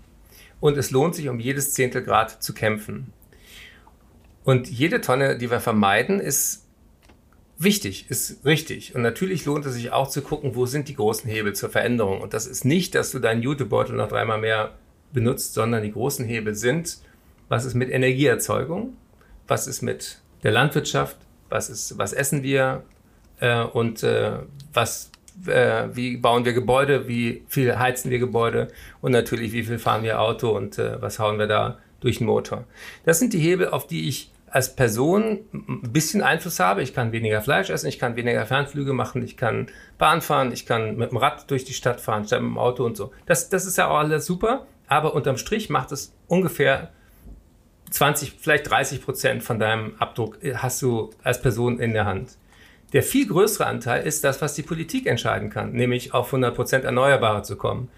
Flüge teurer zu machen als Bahnfahren innerdeutsch. Dann brauchst du überhaupt nicht mehr von Hamburg nach München fliegen, sondern kannst einfach mit dem Schnellzug fahren und so. Das kann ich aber durch, als, als Konsument nicht verändern. Und deswegen wurde ich auch, und das merkt ihr auch jetzt schon, wirklich über diese drei Jahre, wie ich mich äh, für das Buch da äh, rein vertieft habe, immer politischer und dachte, scheiße, das war ein echter Irrweg. Das war fast ein, ein Täuschungsmanöver, den Leuten immer zu sagen, ihr seid selber schuld ja. und nur wenn ihr euer Verhalten ändert, dann machen wir auch was in der Politik. Das ist genau andersrum. Ich möchte dazu eine Studie aufgreifen, die mich, die mich auch so geflasht hat. Und zwar haben hier zwei Harvard-Forschende eine Arbeit rausgebracht, in der die mal geguckt haben, wie gehen denn die Großkonzerne, in dem Fall ExxonMobil als einer der größten unabhängigen Energiekonzerne der Welt, mit diesem Thema um. Und die haben festgestellt, dass diese Unternehmen vor allem die Verantwortung individualisieren. Die schlagen also voll in die Kerbe rein, du als Verbraucher, als Verbraucherin bist mitverantwortlich.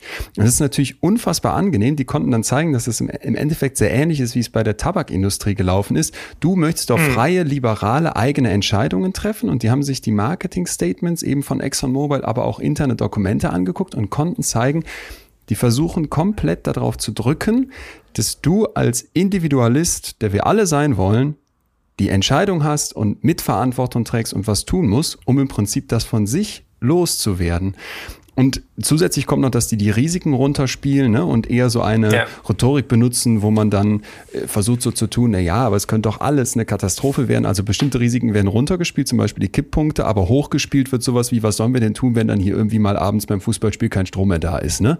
Und das, genau. das ist einfach so, dass du da sitzt und denkst, wir haben eine ganze Industrie, die davon lebt, dass du als Einzelperson das Gefühl hast, ey, ich muss das hier lösen. Precht hat das ja. mal so schön gesagt, wenn ich durch durch den Bahnhof gehe und will mir dann einen Snack kaufen, dann wäre das schön, wenn ich nicht selber als Einzelverbraucher jetzt gucken muss, ob dieses Plastik, wo das Zeug drin verpackt wird, irgendwie okay hergestellt wurde oder nicht. Das muss politisch geklärt werden. Und das ist, glaube ich, auch, was du Eckert gerade sagst, einfach so zentral. Natürlich kann ich als Einzelperson was machen, aber das Gros wird im Gros entschieden. Und das ist, glaube ich, eine, eine ganz wichtige Botschaft, weil da viele versuchen, uns das in den Kopf andersrum reinzubringen. Das ist total cool, dass du das erwähnst, weil Exxon äh, ist echt kriminell gewesen äh, in der Vergangenheit. Die haben genau gewusst, was passiert. Die hatten die besten Klimawissenschaftler unter Vertrag. Und als sie denen gesagt hat, Leute, wir äh, steuern hier auf eine Überhitzung der Erde hin, haben sie wirklich diese Studie unter Verschluss gehalten, haben die Leute mundtot gemacht, haben falsche Experten auch im Fernsehen und so weiter äh, gekauft, die dann das Gegenteil behauptet haben. Also es war, wie du auch die Tabaklobby ansprichst, genau das gleiche Manöver. Frank Schätzing zum Beispiel, den ich auch sehr schätze, mit dem ich ein Interview auch zusammen gemacht habe, der hat äh, diese Geschichte der Klimaleugner auch sehr, sehr gut aufgedröselt und die Rolle von den Großkonzernen. Es gibt dieses Buch Die Klimaschmutzlobby von zwei Spiegeljournalistinnen. Also wer das wissen will, das ist echt ein Thriller, das ist ein, eine, eine Krimi-Geschichte und ähm, ich glaube, äh, dass es deswegen ganz wichtig ist, auch darüber zu reden. Wir wurden auch verarscht. Und wir wurden auch äh, von der fossilen Energielobby, Claudia Kempfer zum Beispiel hat auch ein Buch geschrieben über das fossile äh, Imperium schlägt zurück und so weiter. Also was, äh, Atze, du bist aus dem Pott, ja?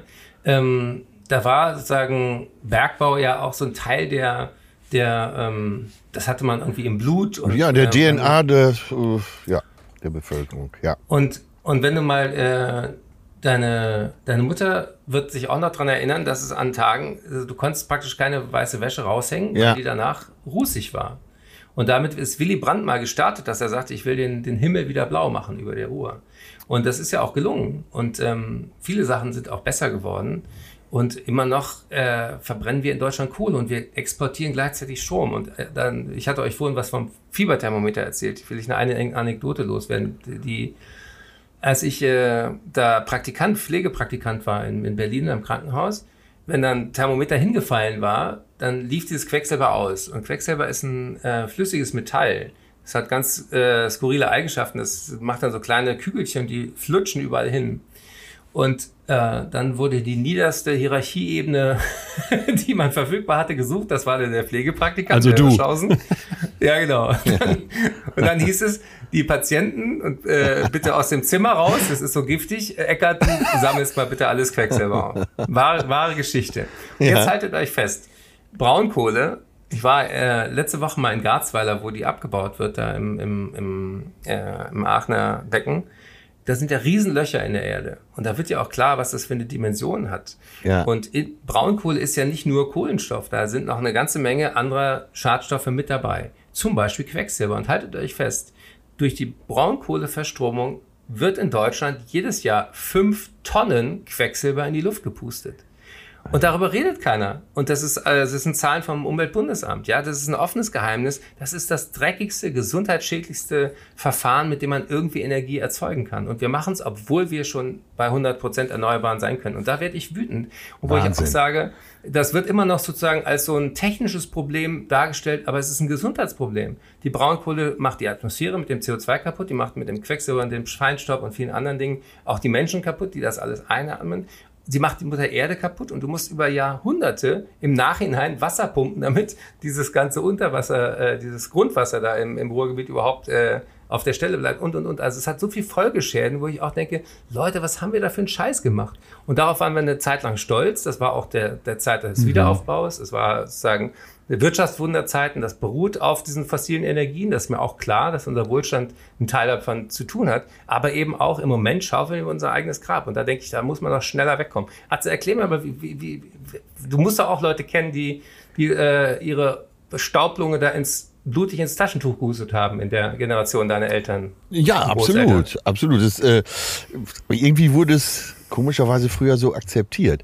So, jetzt sagst du ja, dass du durch die Arbeit an dem Buch politischer geworden bist. Äh, da kommt mir direkt in den Sinn, wenn die Grünen wie vor vier Jahren drüber nachdenken, in, äh, zumindest in den deutschen Kantinen, ein Veggie Day einzuführen, dann haben sie gleich, was weiß ich, fünf bis zehn Prozentpunkte weniger. Mhm. Das heißt, man muss die Leute ja irgendwie mitnehmen. Wir sind ja noch gar nicht beim Thema Fleisch, aber äh, das ist ja ein gutes Beispiel dafür, dass du, äh, dass eben nicht nur die Politik alleine ist, sondern eben auch deren Wähler. Ja. Und du kannst ja nicht gegen, gegen die Wähler, so ist unser System ja normal. Äh, du kannst ja nicht, da, da musst du ja eine Meinung, eine öffentliche Meinung so stark beeinflussen, dass es akzeptiert wird. Beim Thema Fleisch stehen doch alle sofort auf den Barrikaden. Naja, ja und nein. Also ich gebe dir mal drei Beispiele, ähm, warum ich das für falsch halte, Ordnungspolitik immer sozusagen als Verbot oder als Verzicht oder als Ökodiktatur zu deklarieren. Ähm, als klar wurde, dass das Ozon noch wächst, hat man dann ziemlich schnell herausgefunden, woran das liegt, nämlich an diesen Fluorkohlenwasserstoffen, an den FCKWs. Die sind in Kühlschränken, die sind in Haarspray, Dosen und so weiter gewesen. Und dann hat man äh, sich 1984 war das, glaube ich, geeinigt, das stellen wir jetzt einfach weltweit nicht mehr her. Denn es gibt andere Möglichkeiten, das zu machen. Und das hat super funktioniert. Das Ozonloch ging wieder zu. Und das ist eine der großen Erfolgsgeschichten, die zeigen, dass sinnvolle Regeln, die für alle gelten, sehr, sehr schnell akzeptiert werden. Und du hast nicht gesagt, Mensch Leute, probiert mal ein bisschen weniger Haarspray zu nutzen, ähm, äh, das wäre auch gut für die Umwelt. Das hätte nie funktioniert. Ja, gut. Anderes Beispiel. Gurtpflicht im Auto. Das hat sich auch nicht durch Vernunft durchgesetzt, sondern weil es gesetzt wurde. Nicht Rauchen in Kneipen hat sich auch nicht durch Vernunft durchgesetzt, sondern dadurch, dass es gesetzt wurde. Und heute kannst du dir das gar nicht mehr anders vorstellen. Und selbst Raucher wollen nicht mehr in den Kneipen rauchen, sagen, ich gehe lieber vor die Tür, da habe ich ein gutes Gespräch und drin ist die Luft besser. Das heißt also, Menschen gewöhnen sich ganz schnell an Regeln, wenn die halbwegs vernünftig kommuniziert sind und für alle gelten. Und was uns kirre macht, ist immer sozusagen dieses moralische, ja. du bist ein schlechter Mensch, wenn du das und das machst. Und deswegen glaube ich eben auch, dass diese Diskussion, und das ist auch mein ganzer Ehrgeiz mit auch meiner Stiftung Gesunde Erde, gesunde Menschen. Ich will nicht, dass es sozusagen einer Partei gehört, dieses Thema, ja. sondern das muss ja. alle Parteien angeht. Das muss auch nicht einer Generation gehören, nur die Jungen gegen die Alten, sondern das ist eine Überlebensfrage von uns und wir schaffen das gemeinsam oder gar nicht. Und deswegen glaube ich eben, ist auch so wichtig, über die gesundheitlichen, körperlichen und seelischen Folgen zu sprechen, weil da holt sie die Leute wirklich ab. Und da kannst du sagen, willst du das? Willst du gesund sein? Willst du, dass deine Familie gesund ist? Willst du, dass deine Kinder gesund sind? Da sagt jeder erstmal ja, egal was er wählt. Ja, das ist alles richtig. Und du hast, äh, wirst ja äh, speziell beim FCKW immer sofort auch Zustimmung finden. Aber versuch das mal äh, beim Fleisch. Ja, und da würde ich aber auch gucken, Menschen sind Gewohnheitstiere. Also ganz viele Menschen können nicht kochen. Ich auch nicht. Und ich glaube, dass Fleisch auch deswegen so ein Mythos ist und so, so ein geiles Image unter Männern vor allen Dingen hat, weil das etwas ist, was mit sehr, sehr wenig Wissen zubereiten kannst. Du brauchst nur einen Grill, haust es darauf ja. und nach, nachher klatschen die Jungs und sagen, hast du super gemacht. Das ist, das ist das, das Beste, was uns Männern passieren kann. Wenig Aufwand, viel Lob, ja. Und das hält, glaube ich, also ein Salat musst du schnibbeln. Salat und Du musst die Soße schmecken. Und auch ja, einen Dip dazu. Ja, ja. Ja. naja, also, als äh, äh, Eckert, du bist ja jetzt äh, mittlerweile mehr Wissenschaftler denn praktizierender Arzt. So. Ja, wenn, wenn du aber praktischer, niedergelassener praktischer Arzt wärst, dann würdest du wahrscheinlich auch sagen, naja, komm, äh, ich habe ähm, eine sehr gute Verwandte von mir, ist Ärztin und sagt, äh, du verlierst manchmal den Glauben. Einfach. Ja. Du, du, sagst den Leuten, äh, besser das nicht mehr, besser äh, essen sie weniger du. Fleisch, trinken sie weniger Alkohol und es passiert nichts. Das, das, aber deswegen gibt es einen ganz zentralen Ges äh, Gedanken bei der, bei der ähm, Gesundheitsförderung, der heißt, make the healthy choice the easier choice. Also wenn Leute sich verändern sollen, dann darf das nicht immer nur eine Sache von Willen und Vorsatz. Und ich meine, jeder von uns hat sich doch Silvester schon mal was vorgenommen. Und als du am 2. Januar dann wieder zu dir kamst, wusstest du gar nicht mehr, was war jetzt mein guter Vorsatz für dieses Jahr. Also diese, diese Idee, dass Menschen sich aus eigener Kraft verändern, die ist Quatsch. Leon, ja. du wirst das auch alles wissen. Sondern Menschen verändern sich maßgeblich durch andere Menschen. Das heißt, wenn andere was anders vorleben und zeigen, dass es geht, dann machst du mit. Und wenn du beispielsweise ähm, in der Kantine hast du ganz viele Leute essen in Kantinen und Kopenhagen hat das vorgemacht. Die haben 80 Prozent Bio einfach gesetzlich vorgeschrieben in jeder öffentlichen Kantine, für jede Mensa, jeden Kindergarten, jede Schule und so weiter. Und automatisch verändert sich Gewohnheit, automatisch verändert sich sowas wie ein Markt dafür. Automatisch ist das nicht mehr was Besonderes, sondern das ist jetzt ja. Alltag. Und frag mal deine Oma, die hat den Sonntagsbraten geliebt. Ja, das heißt, es war klar, unter der Woche isst man Gemüse, Kartoffeln, Reis, was immer. Aber Fleisch war was Besonderes und ich esse auch weiter Fleisch. Ich will auch gar nicht sozusagen diese dogmatische Veganer-Diskussion. Aber 80 Prozent der Leute könnten sich hinter eine Idee stellen, nämlich zwei Mahlzeiten ohne große tierische Produkte. Eine Mahlzeit isst du, was du willst. Und wenn du das rausholst aus so einer ideologischen, äh, du bist entweder äh, vegan oder bist ein schlechter Mensch-Ecke und hinzu, guck mal, was das mit dir und deinem Körper macht. Und jetzt mal äh, medizinische Fakten. Du könntest Millionen Herzinfarkte und Schlaganfälle verhindern ja. durch ja. eine pflanzenbasierte Ernährung. Und das, da, deswegen mag ich auch diese, diese Wortspielerei, ja. Äh, was heißt denn Verzicht? Ich verzichte auf Herzinfarkt und Schlaganfall, da kann ich gut darauf verzichten. Und ein ja. Noch auf meinem Bühnenprogramm, dann, dann können wir das Fleischkapitel auch zumachen. Die Leute wissen ja nicht, was Fleisch mit diesem Planeten macht. Das wusste ich auch nicht. Also haltet euch fest, wir haben pro Kopf Mensch haben wir 400 Nutztiere von Menschen. Ähm, Geflügel, Rinder, Schafe. Und am schlimmsten sind die Rinder. Warum? Weil so ein Tier extrem ineffektiv ist im Verwandeln von Energie aus dem Futter in Energie für den Menschen. Ja. Natürlich, natürlich gibt es Nomadenvölker, die sind auf äh, ihre Schafe, Ziegen und Rinder angewiesen, weil die da nur Gras haben. Wir Menschen können kein Gras essen, also brauchst du irgendeinen Zwischenwirt. Aber heute ähm, haben wir diese Massentierhaltung und jeder, der kauen kann, kann ja selber kauen und braucht keinen Wiederkäuer zwischen dem Getreide und ihm. Ja, wir können den Mais auch selber essen. Wenn du guckst, was mit Weizen und Mais in den USA passiert, neun von zehn Tonnen gehen in Tierfutter oder in, in so äh, Sirupzeug, aber werden nicht direkt gegessen. Das ist Quatsch. Denn die Kuh, die vorne 20 Kalorien reinkriegt, macht eine Kalorie Fleisch. Und was wird denn aus dem Rest? Die pupsen, die kacken, die scheißen diese Erde zu. In einem, in einer Dimension, die, die musst du dir mal vorstellen. Und äh, ich denke da manchmal auch wieder als Komiker, wie wäre das denn, wenn du an der Supermarktkasse, wenn du ein Kilo Fleisch kaufst, so ein 20 Liter Eimer Gülle mit ausgehändigt bekommst. Und dann heißt es, das haben sie mit verursacht, wussten sie nicht, doch, jetzt wissen sie es. Hammer. Das gehört dazu. Mit so einem Pfandsystem, ne? ja. ja, ja. Genau. ja, den Eimer musst du zurückbringen. Ja, lass uns das doch schon mal beschließen. Das ist beschlossene Sache. Und den musst du dann auch äh, voller Gülle in diesen scheiß Automaten schieben, wo du sonst diese Plastikflaschen reinschiebst, die der dann nicht ja. liest, weil da noch ein bisschen Kacke auf dem, auf dem Barcode ist. Das ist auch noch Pflicht. Und kriegst Jungs, 25 Cent wieder. Eure Fantasie ist noch dreckiger als meine. Aber stell dir das mal vor, die Kassiererin sagt dann, äh, brauchen Sie einen Deckel oder geht das so mit? Ja. Und viel Spaß beim Grillen. Und, und du würdest plötzlich überlegen, wie oft du äh, Fleisch isst. Das ist wie mit dem, äh, mit dem, mit dem Besuch der Schulklasse im, im Schlachthof, den wir hier schon öfter hatten. Auch das ja. mal sehen äh, zu müssen, ne? Also, du kennst ja auch die Sarah Wiener, oder? Ja. Ja. Hast du mal getroffen? Ich, ich habe die besucht, ja. da wo die äh, ihr äh, Gut Kerko im Brandenburgischen war, wo die ihre eigenen Rinder hat. Ja. Und äh, dann hat die mir einen Salat gezaubert mit so Rinderfilet-Spitzen obendrauf. Und das war köstlich, das war göttlich. Das war wirklich sozusagen wie so eine, eine, eine, eine Delikatesse. Und du wusstest, dieses Rinderfilet ist auch teurer als Billigfleisch, logischerweise. Aber es schmeckt geiler und du weißt, dieses Tier hat auch jetzt nicht un, un, äh, ein, ein scheiß Leben gehabt, sondern ja. bis, bis, bis zum Bolzen hatte es eine ziemlich gute Zeit. Und äh, da, dann esse ich das auch gerne. Aber ähm, ich glaube wirklich, dass das einer der großen Hebel wäre, den Leuten das nicht so dogmatisch, sondern einfach praktisch zu erklären, mhm. was Fleisch bedeutet. Und zum Beispiel die nächste Generation ist da echt viel pfiffiger. Ich mache ja viel mit auch äh, Vorlesungen, mit Studenten habe ich viel Kontakt, Health for Future und so weiter. Und äh, da sind ganz, ganz viele schon, äh, schon weit weg von dem Fleischkonsum, der für uns irgendwie immer noch so Lebenskraft hieß. Ja, aber du, äh, du gehst ja sehr praktisch vor. Von Ethik ist ja noch gar keine Rede. Das, äh, was sagen die Studenten denn, wenn du darauf hinweist, dass wir unsere Mitbewohner aufessen? Ja, das ist für viele auch und überraschenderweise auch oft für Kinder so ein Aha. Es gibt viele Kinder, die spontan irgendwie sagen, ich möchte das nicht mehr essen, seitdem klar ist, dass ja, die, äh, ja. was da an Leid auch mit dranhängt.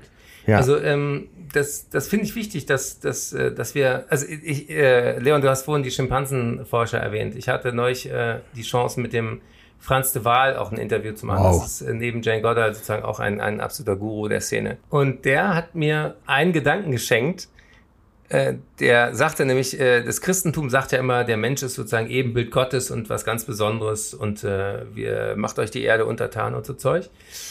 Und er sagte, kein Wunder haben die das gedacht, äh, weil die nämlich in der Wüste gelebt haben. Die hatten keine Ahnung von, von wilden Tieren, außer eben denen, die es da in, ähm, in, in Mitte, äh, mediterranen Raum da gab. Ähm, und keine Naturreligion, die Kontakt zu Menschenaffen hatte, wäre auf den Gedanken gekommen, dass wir was wahnsinnig Besonderes sind. Wenn du nur Schlangen und Skorpione kennst, dann denkst du ja, wir Menschen sind was, äh, was ganz, ganz Besonderes. So, so muss unser Gott auch sein. Wenn du aber aufwächst mit lauter Tieren, die dir ähnlich sehen, dann denkst du, ja, wir sind einer so ein bisschen wie die, aber wir können uns halt verabschieden. Und das fand ich total cool, dass er sagte, ähm, diese größte Sünde der Menschen ist immer zu glauben, dass sie wahnsinnig getrennt sind von dem Rest. Und ähm, wir müssen verstehen, wir, wir, wir leben davon, dass es Tiere um uns herum gut geht, dass es Biodiversität gibt, dass es äh, Bakterien in uns gibt. Ja, wir haben mehr Bakterien in unserem Bauch und im Darm, als wir Körperzellen haben. Wir sind eigentlich Gastgeber. Wir sind nicht irgendwie nur für uns, sondern wir sind immer im, im Austausch mit der ganzen Welt drumherum. Und das ist, glaube ich, wirklich das, was, wo so ein Aha dich durchzuckt und deswegen eben auch dieser Gedanke von Tiergesundheit, Umweltgesundheit, menschliche Gesundheit, das kannst du gar nicht trennen oder wir sind am Arsch. Ja, Hammer. Ich fand noch ein, einen Punkt und ich finde, Ecker, das schwingt jetzt hier immer mit. Atz hat es ja gerade eben schon gesagt, du machst das so, versuchst das so praktisch anzugehen, du machst das. Äh, bei dir im Buch vom Soziologen Harald Welzer, den du zitierst. Mhm. Und zwar sagt er, psychologisch betrachtet hat es sogar einen fiesen Sinn. Je länger wir über das Unmögliche kommunizieren, desto weniger brauchen wir etwas zu tun. So in ja. einerlei, ne? Wenn wir die ganze Zeit sagen, geht nicht, geht nicht, wird ja, eh nicht klappen, ja. was sollen wir tun? Ja, dann habe ich irgendwann begriffen, ja, dann mache ich auch nichts mehr. Dann werde ich so, verfalle ich in diese erlernte Hilflosigkeit. Ich werde, pass, werde passiv lethargisch, was man in so, in so Hundeversuchen hat zeigen können. Ne? Wenn du die im Prinzip lang genug provozierst und die sich irgendwann nicht mehr selbst befreien können, dann machen die nichts mehr, obwohl sie es plötzlich wieder könnten. Und er sagt dann, ja. wir müssen uns trauen, Bilder einer besseren Welt zu malen und empfiehlt dann äh, das Buch Utopien für Realisten von Rutger Bregmann. Äh, Hammer. Und ich dachte, genau das sollten wir jetzt hier vielleicht zum Schluss auch nochmal machen. Ganz, ganz viel dazu haben wir, glaube ich, gerade schon gesammelt. Aber ich würde gerne nochmal ja. mit euch beiden ganz konkret jetzt überlegen, okay, dass wir auf der großen Ebene was machen müssen und dass da der riesige Hebel sitzt, ist klar. Da hat jeder bei der Wahl die Macht von den Parteien, die man wählt, das einzufordern. Äh, Eckert nochmal auf unsere kleinere Bühne dann runtergegriffen. Wo würdest du denn sagen, auch aus dem Austausch mit den vielen jungen Leuten, die, die sich da jetzt zum Glück engagieren, was, was sind Punkte, die ich angehen kann? Fleisch haben wir gerade drüber gesprochen, ist klar. Der Eimer Gülle, den ja. ich ab sofort im Rewe mit an der Kasse nehmen muss, auch klar. Was noch?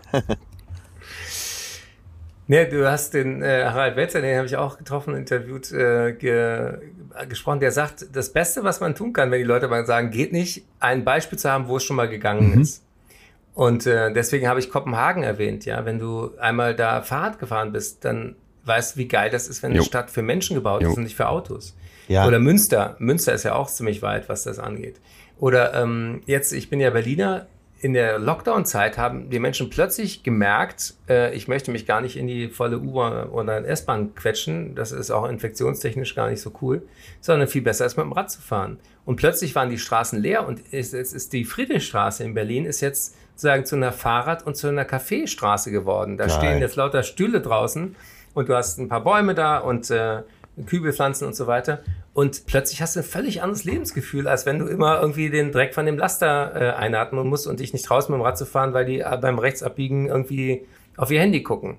Und das sind so ganz, ganz konkrete Utopien, wo ich sage, hört auf, über, über, über die Zukunft sozusagen äh, mit Verzicht und wir müssen uns alle einschränken zu reden, sondern sagt auch, wie geil könnten wir es haben. Deswegen ja, äh, die Idee, wo wollen wir hin? Wo wollen wir 2050 sein? Worauf wollen wir, wenn wir mal noch ältere weiße Männer sind, zurückschauen und sagen, geil, 2021 war ein Wendejahr. Und ich empfinde gerade tatsächlich ja. sowas wie einen Hauch der Geschichte. Ja, so ein, ganz klar. So ein Absolut. Spirit, oder? Ja, ja, ja. Ja, ja, hatten wir auch schon mal als Thema. Eine gefühlte Zeitenwende findet gerade statt, oder? Ja.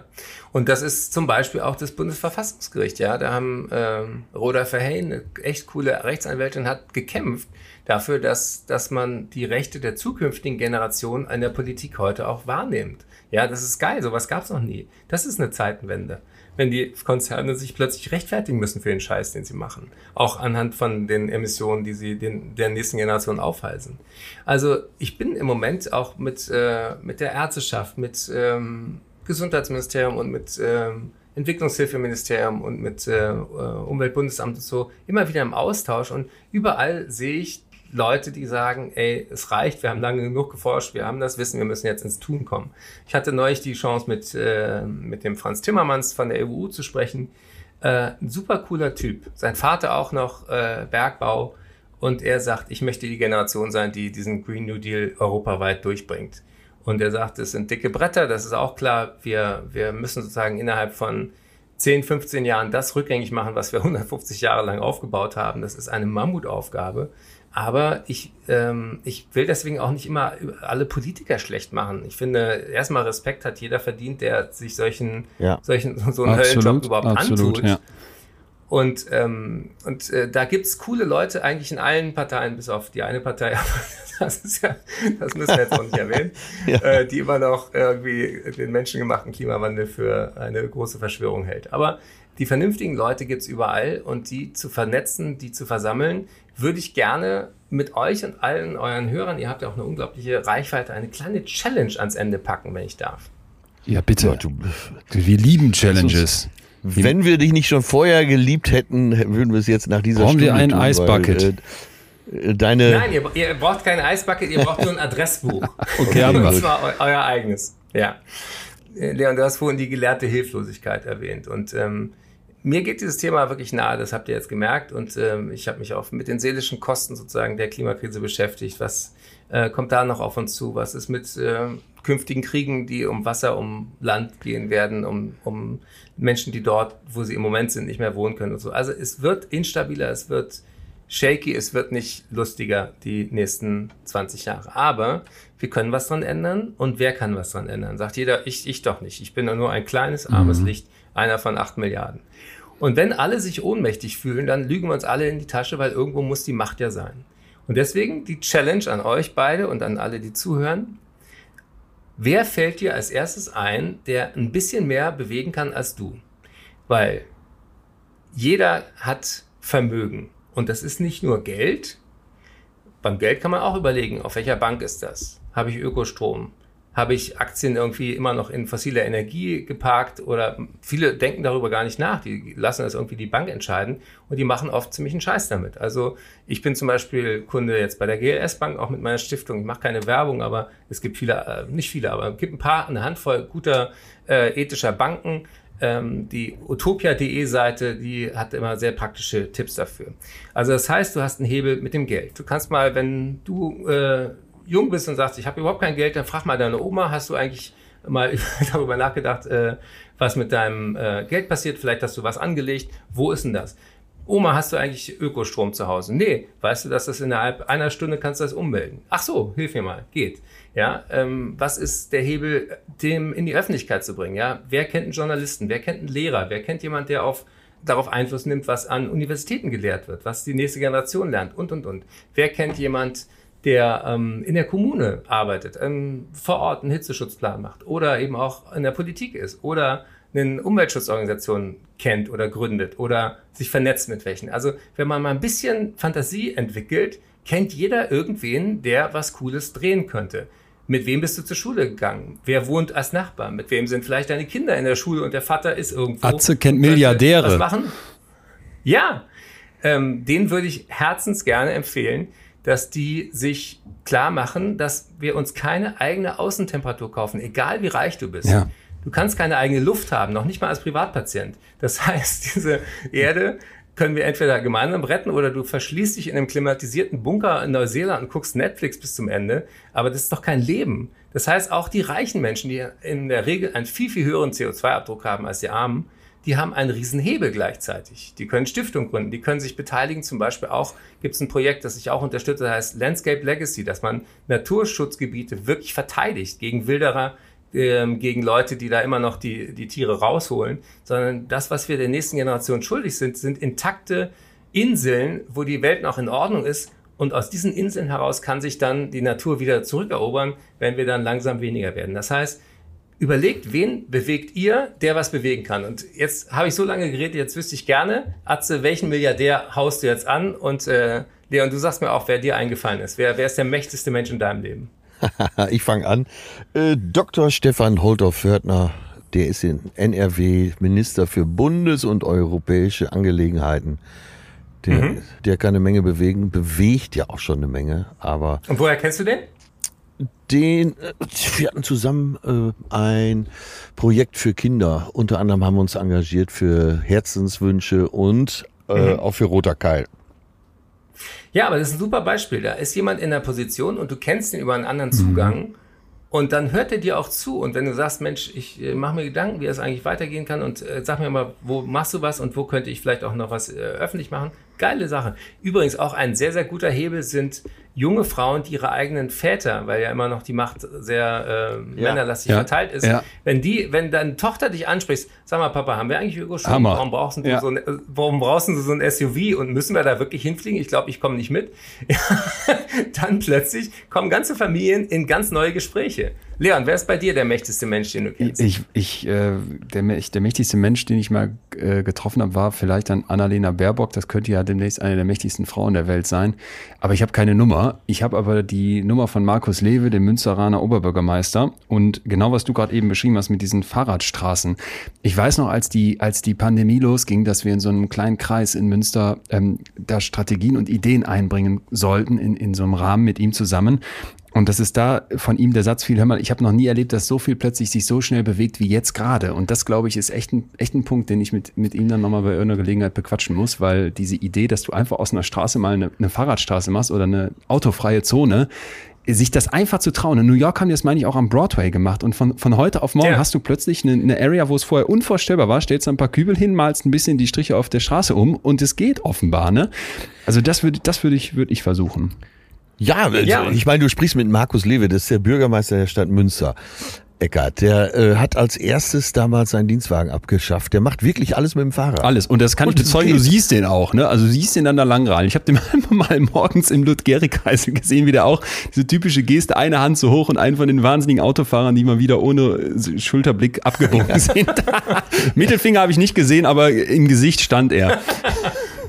Sonst fragen wir Herrn Böhmermann, der hat auch den Mittelfinger gesehen. Eckart, Aber, ganz zum Schluss ähm, muss ich noch was vorlesen aus deinem Buch, weil, ja, gerne. weißt du, wir haben über so viele Sachen heute gesprochen. Es gab eine Studie, die stand nicht im Buch, aber die, auf die bin ich noch gestoßen bei der Recherche. Die fand ich so frappierend und da hast du äh, dann irgendwie unbewusst oder vielleicht auch ganz bewusst ganz zum Schluss noch was dazu gegeben. Und zwar konnte gezeigt werden von einem Herrn Campbell 2014 einer Untersuchung, dass es oft gar nicht so sehr die Fakten sind, die die Leute abschrecken und dass das nicht der Streit ist, sondern dass der Streit entsteht durch die Lösungen, die vorgeschlagen werden. Er nennt das Lösungsaversion. Also im Prinzip hast du oft das Gefühl, die eine Gruppe lehnt die Fakten ab und die andere akzeptiert sie und dann streiten sich beide Gruppen, was denn jetzt die Fakten und die Wahrheit sind. Der konnte aber in Experimenten zeigen, hey, es sind viel mehr die Lösungen, die dann vorgeschlagen werden, die die Leute auseinanderdriften lassen. Und deswegen würde ich mir an ganz vielen Stellen wünschen, dass einfach mehr über die Lösungen diskutiert wird und wir gar nicht mehr vielleicht so sehr versuchen müssen, hey, wir überzeugen euch jetzt alle davon, dass hier, dass wir einfach da vom Abgrund stehen, weil scheinbar nimmt das die Leute eh nicht so mit, sondern dass wir sagen, das ist jetzt nun mal gesetzt und wir müssen uns jetzt fragen, was können Lösungen sein? Und auch wirklich auf den allerletzten Seiten hast du hier eine, eine Good News Sektion aufgemacht, wo so ganz viele Lösungen drin vorkommen. 2020 wurde in Deutschland so wenig Fleisch gegessen wie seit über 30 Jahren nicht mehr. 2020 wurde in Deutschland erstmals mehr Strom aus Windkraft als aus Kohle erzeugt. Da wäre die, die Tochter, die irgendwie ihren Vater anruft oder wir auch alle selber mal kurz checken, wo kriege ich eigentlich meinen Strom her. Wenn Kühe eine bestimmte Alge zu fressen bekommen, reduziert sich ihr klimaschädlicher Methanausstoß um bis zu 82 Prozent. Forschung, die hilft. Ein Drittel von Ruanda ist wieder mit Wald bedeckt. Die USA sind wieder Teil des Pariser Klimaabkommens, Diplomatie und eben umgewählt. Ab Juli 2021 müssen bestimmte Produkte aus Einwegplastik einen Warnhinweis tragen, der auf die Umweltschäden hinweist. Kaufe ich dann nicht mehr. Seit 2021 müssen in Frankreich bestimmte Elektrogeräte mit einem Reparaturfähigkeitsindex ausgewiesen werden. Also endlich mal etwas dagegen, dass die Sachen Sollbruchstellen haben, damit du alle paar Wochen und Monate ein neues Elektrogerät brauchst. Und die Spiel Spieler von TSG Hoffenheim und FC St. Pauli laufen und schwitzen schon in Shirts aus recyceltem Plastik. Es geht so weiter, du hast noch mehr so Sachen und da habe ich wirklich gedacht, lasst uns über Lösungen diskutieren und darüber gerne auch streiten, aber lasst uns mal diesen Fakt, dass wir verdammt nochmal am Abgrund stehen, als abgehakt sehen und jetzt aktiv werden. Ja, wir stehen am Abgrund und jetzt einen Schritt voran. Das, ja. darauf, können, darauf können wir uns einigen. Und Eckert, wenn ich das noch sagen darf, ganz, ganz persönlich, garantiert zehn Prozent weniger lustig. Ich dachte am Ende, mir hat's mir hat's unfassbar gut gefallen und äh, bitte überhaupt nicht falsch verstehen, aber ich dachte wirklich, dass du da jetzt so eine Mission aufmachst, wo du vielleicht ein Stück weit sagst, deine große Passion, Humor, Humor und Komik steht hinter ja. dem, was du da jetzt gerade versuchst anzustoßen. Das hat mich total mitgenommen. So, als Quadratschädel, naturwissenschaftlicher Typ, ähm, hast du mich da absolut gekriegt. Dann danke ich euch für die Gelegenheit, mit euch so offen darüber zu reden und äh, ich hoffe, wir bewegen was zusammen und gerne wieder in den verschiedenen Konstellationen, auch mit dem Münsteraner Bürgermeister. Ich nerv den jetzt gleich direkt per WhatsApp. ich ich rufe Kylie Minogue an. Atze denkt wieder nur an sich. Nee, wieso? Die kann doch auch was bewegen. stimmt, stimmt. Tschüss, Eckart. Tschüss.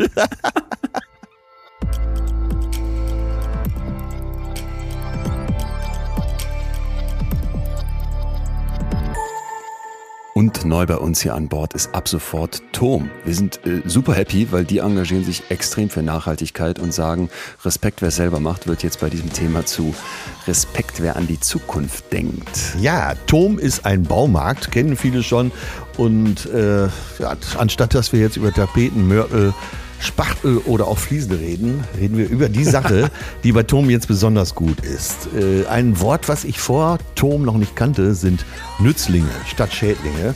Und zwar äh, wird unsere Umwelt immer schwieriger für äh, Bienen, für Schmetterlinge, für andere Insekten, die teilweise ihren Lebensraum verlieren. Und das sind halt Nützlinge, die wir brauchen. Und da hatte Tom jetzt die tolle Idee, nämlich ein Pflanzensortiment anzubieten, was man zu Hause so umsetzen kann auf dem Balkon, auf der Terrasse, im Garten, wo sich eben Hammer. in diesem Sortiment diese Nützlinge auch wohlfühlen. Und damit äh, tut Tom quasi als erster Baumarkt in Deutschland wirklich was für die Umwelt, was sich wirklich auch praktisch umsetzen lässt. Also das müsst ihr euch ansehen. Tom, unser Partner heute, passt zum Thema tom.de slash Nachhaltigkeit oder ihr guckt mal auf blog.tom.de und ich werde da gleich hinfahren und mir Zeug besorgen fürs Dach unserer Sauna, weil das wollte ich schon lange begrünen und das ist perfekt. Danke, Tom. Puh, das, das war mal eine Nummer, oder? Ja, das haben wir ja gesagt. Das Thema ist ist erstmal nicht ganz einfach und ich glaube, man muss sich einerseits auch mit den Fakten auseinandersetzen. Ich fand, ich fand persönlich aber diese eine Studie so krass, wo gezeigt werden konnte, es sind gar nicht so sehr die Fakten, die uns auseinandertreiben, sondern die Frage, wie wir damit umgehen. Ja. Und deswegen fand ich es fand ich's jetzt sehr erfrischend mal zu hören, hey, dieses, jenes, solches kannst du auch einfach ganz konkret tun und hier und da und dort läuft auch schon was und da, dem kann man sich vielleicht anschließen, weil was sicherlich keinem was bringt ist, wenn wir jetzt in so ein paralysiertes, in so eine paralysierte Schockstarre verfallen. Aber, aber gleichzeitig muss ich auch immer wieder unterstreichen, habe ich unsere liebe Greta im Hinterohr, ja. im Hinterkopf, die sagt, pass mal auf Leute, im I want you to panic. Wir, wir brauchen wahrscheinlich jetzt erstmal auch eine Angst, weil jeder, der uns da jetzt erklärt, ja. auch macht euch keine Sorgen, ne? Absolut. Der hält uns vom Handeln ab. So ganz klar muss man sagen. Und trotzdem äh, und gleichwohl ist es doch schön, wie Eckert uns an das Thema ranführt. Also es, äh, Dieser äh, Gülleeimer. ja, also die Bilder sind so schön. Genau, genau. Und diesen genau. Gülleeimer, den werden wir beide und wahrscheinlich jetzt alle, die zuhören, so schnell nicht wieder vergessen. Ne? Wenn du ähm, das Thema Fleisch kam jetzt vielleicht etwas zu kurz, aber klar, dann hätten wir wahrscheinlich noch eine Stunde länger gesprochen.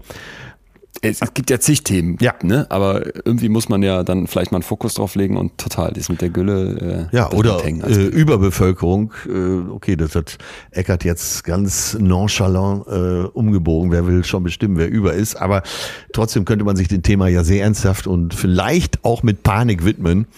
Äh, weil, äh, naja, wer weiß. Aber trotzdem. Äh, ich habe, ich habe das, habe ich dir das erzählt, dass ich mal gelesen habe, dass alle Leute aktuell noch auf Mallorca unterkämen, die gesamte Weltbevölkerung und zwar sitzend.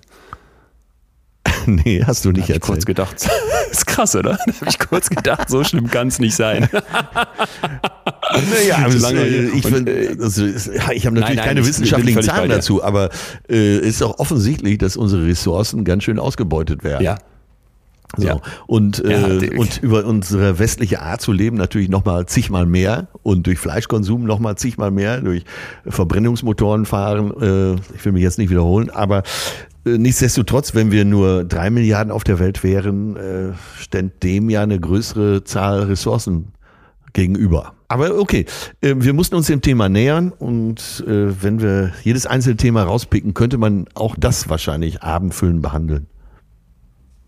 Ja, und, und ich hatte auch ein bisschen das Gefühl, Klimawandel, äh, genau wie Gendern, das ist so ein Thema, da sind so ganz viele, die erstmal denken vielleicht, äh, ja, ne? oh, ja, hab ich ja. jetzt schon. Und, und ich hatte aber heute, und ich hoffe, das geht allen, die zugehört haben, auch so den Eindruck, es, es gibt eben da noch eine ganze Reihe von Perspektiven, die man sich vielleicht noch überhaupt nicht mal zu Gemüte geführt hat und die sich aber lohnen, weil sie eine riesige Rolle spielen und, und schlichtweg man ja auch anerkennen muss, das ist einfach das Thema unserer Zeit. Und ein, ein Punkt ist mir auch nochmal hängen geblieben, weil das fand ich, hat Eckert so klar gesagt, es darf nicht einer Partei gehören. Ja. Das, das Thema ist so Ganz krass klar, und ja. so wichtig, Ja. dass es eigentlich absurd ist, dass du das Gefühl hast, äh, so ganz im Kern steckt es nur von einer Partei. Es muss jetzt einfach an die Spitze der Agenda, ne? Und da führt, führt aktuell kein Weg mehr dran vorbei. Diese Kipppunkte haben wir ja hoffentlich ab heute alle verstanden. Irgendwann ist es gekippt und dann kriegst du es nicht mehr hingebogen. Ja, und dieser ganz praktische Tipp, äh, denk nach, wer ist äh, mächtig in deinem Bekanntenkreis, sprich ihn an. Solche praktischen Tipps finde ich großartig. So. Und damit würde ich sagen, ähm, Ja. haben wir uns diesem, diesem Thema mal hier gewidmet und äh, vielleicht kommt das nochmal auf, bestimmt nicht so oft Ja. wie die Liebe, aber es äh, war, war dringend überfällig. Und deswegen haben wir das, liebe Leute, ihr habt es gemerkt, so ein bisschen vorgeschoben vor die Wünsch dir was Runde. Aber wir hatten euch ja auch gebeten, Nachrichten zu schicken mit Wünschen äh, von Themen, die wir mal machen sollen. Und da ist, äh, ja, ist wieder unfassbar Interessantes reingekommen. Also ich greife mal kurz die, Ja. die hier in, in, die, in, die, in die volle Kiste. Intelligenz ist nochmal gekommen. Kam immer schon wieder. Selbstehrlichkeit fand ich eine schöne Idee. Also wie viel ja, ja, ja, Betrug das- äh, lege ich mir eigentlich Da kann, an. Ne? Ja, oh, das, Ähm, das steht auch ganz bei mir oben auf der Liste. Ja. das kommt äh, sofort rein. Dann haben wir Macht nochmal bekommen, finde ich auch interessant. Ja. Mut, ich meine, im Hinterkopf zu haben, da hätten wir schon was in die Richtung gemacht, aber wäre ja auch was wert. Ja. Nachdem, nachdem das mit der Depressions-Sonderfolge hier von vielen so gut gefunden wurde, wurden uns zig weitere Störungsbilder nochmal geschickt. Fand ich, fand ich auch total gut, weil ich glaube, auch da lohnt es sich echt nochmal weiter, weiter aufzudecken. Und dann gab es aber einen Wunsch hier, ähm, jetzt habe ich leider keinen Namen dazu, Toxic Positivity. Das musst du mir also erklären. Den Drang, ja, muss ich kurz erklären, den Drang, dass du im Prinzip immer alles ins Positive kehren musst. Du hast eine toxische Positivität. Du fühlst dich schlecht und denkst, boah, jetzt habe ich hier die Brustkrebsdiagnose bekommen. Ach, da mache ich doch das Beste draus. Oder heute ist, äh, ist gerade irgendwie so ein, so ein trauriger Tag, boah, das geht gar nicht klar. Ich muss jetzt gucken, wie ich das vielleicht in Dankbarkeit umwandle. Ne? Steht da im Prinzip irgendwo dieser äh, Anspruch. äh, in den Unterlagen mein Ja. Name? Bist du das? Atze-Syndrom könnte man es auch nennen. Ey, echt? Ich bin das nur so ein. Vor allem, ja gut, jetzt hat sich da bei dem, durch das Buch für mich auch einiges getan mit Gefühlen, weißt du ja, auch mit den Negativen, die ich Ja. gar nicht mehr so nenne, aber ich muss, ich muss gestehen, ähm, ich, ich mag das manchmal auch mittlerweile, wenn ich merke, ich bin über irgendwas traurig, Ja. mir dann vorzustellen, diese Traurigkeit hat auch einen Sinn. Ja. Und, und das wäre für mich auch die Botschaft nächste Woche, dass wir einfach sagen, ey Leute, dieses toxisch positiv sein müssen, immer strahlen, das geht so nicht weiter. Und wenn uns das doch eine Zeit besonders gezeigt hat, dann die Corona-Pandemie, Ja, oder? ja. Da sind Wolken im Kopf, da ist Düsterheit, da ist Missmut. Ein bisschen passt es vielleicht auch zur Folge von heute. Du kannst nicht den Anspruch haben, die ganze Zeit zu strahlen und mit Dauergrinsen rumzurennen. Glücksseminare und Co. sind Bullshit und du musst es anders angehen. Und ich glaube, dazu könnten wir echt einen Beitrag leisten. Ja. Und fand diesen Vorschlag deswegen von euch aus der Community hier fantastisch, fantastisch. Da freue ich mich Ja. auf nächste Woche. Echt geil. So, oh Mann. also bis dahin, äh, bleib aber triftig. bitte positiv. Lieber Atze, deinen Nachnamen würde ich jetzt zum Schluss nie sagen. Ja. Ich bin, bin total froh, dass du wiederkommst demnächst und freue mich schon auf ein, auf ein Aperölchen mit dir. Sex and Drugs and Aperol. ja. Aperoliker. Überfällig. Sehr gut. Leon. Mach's gut. Bis nächste Woche. Ciao. Du auch. Bis bald. Tschüss, tschüss, tschüss. Das war Betreutes Fühlen. Der Podcast mit Atze Schröder und Leon Winscheid. Jetzt abonnieren auf Spotify, Deezer, iTunes und überall, wo es Podcasts gibt.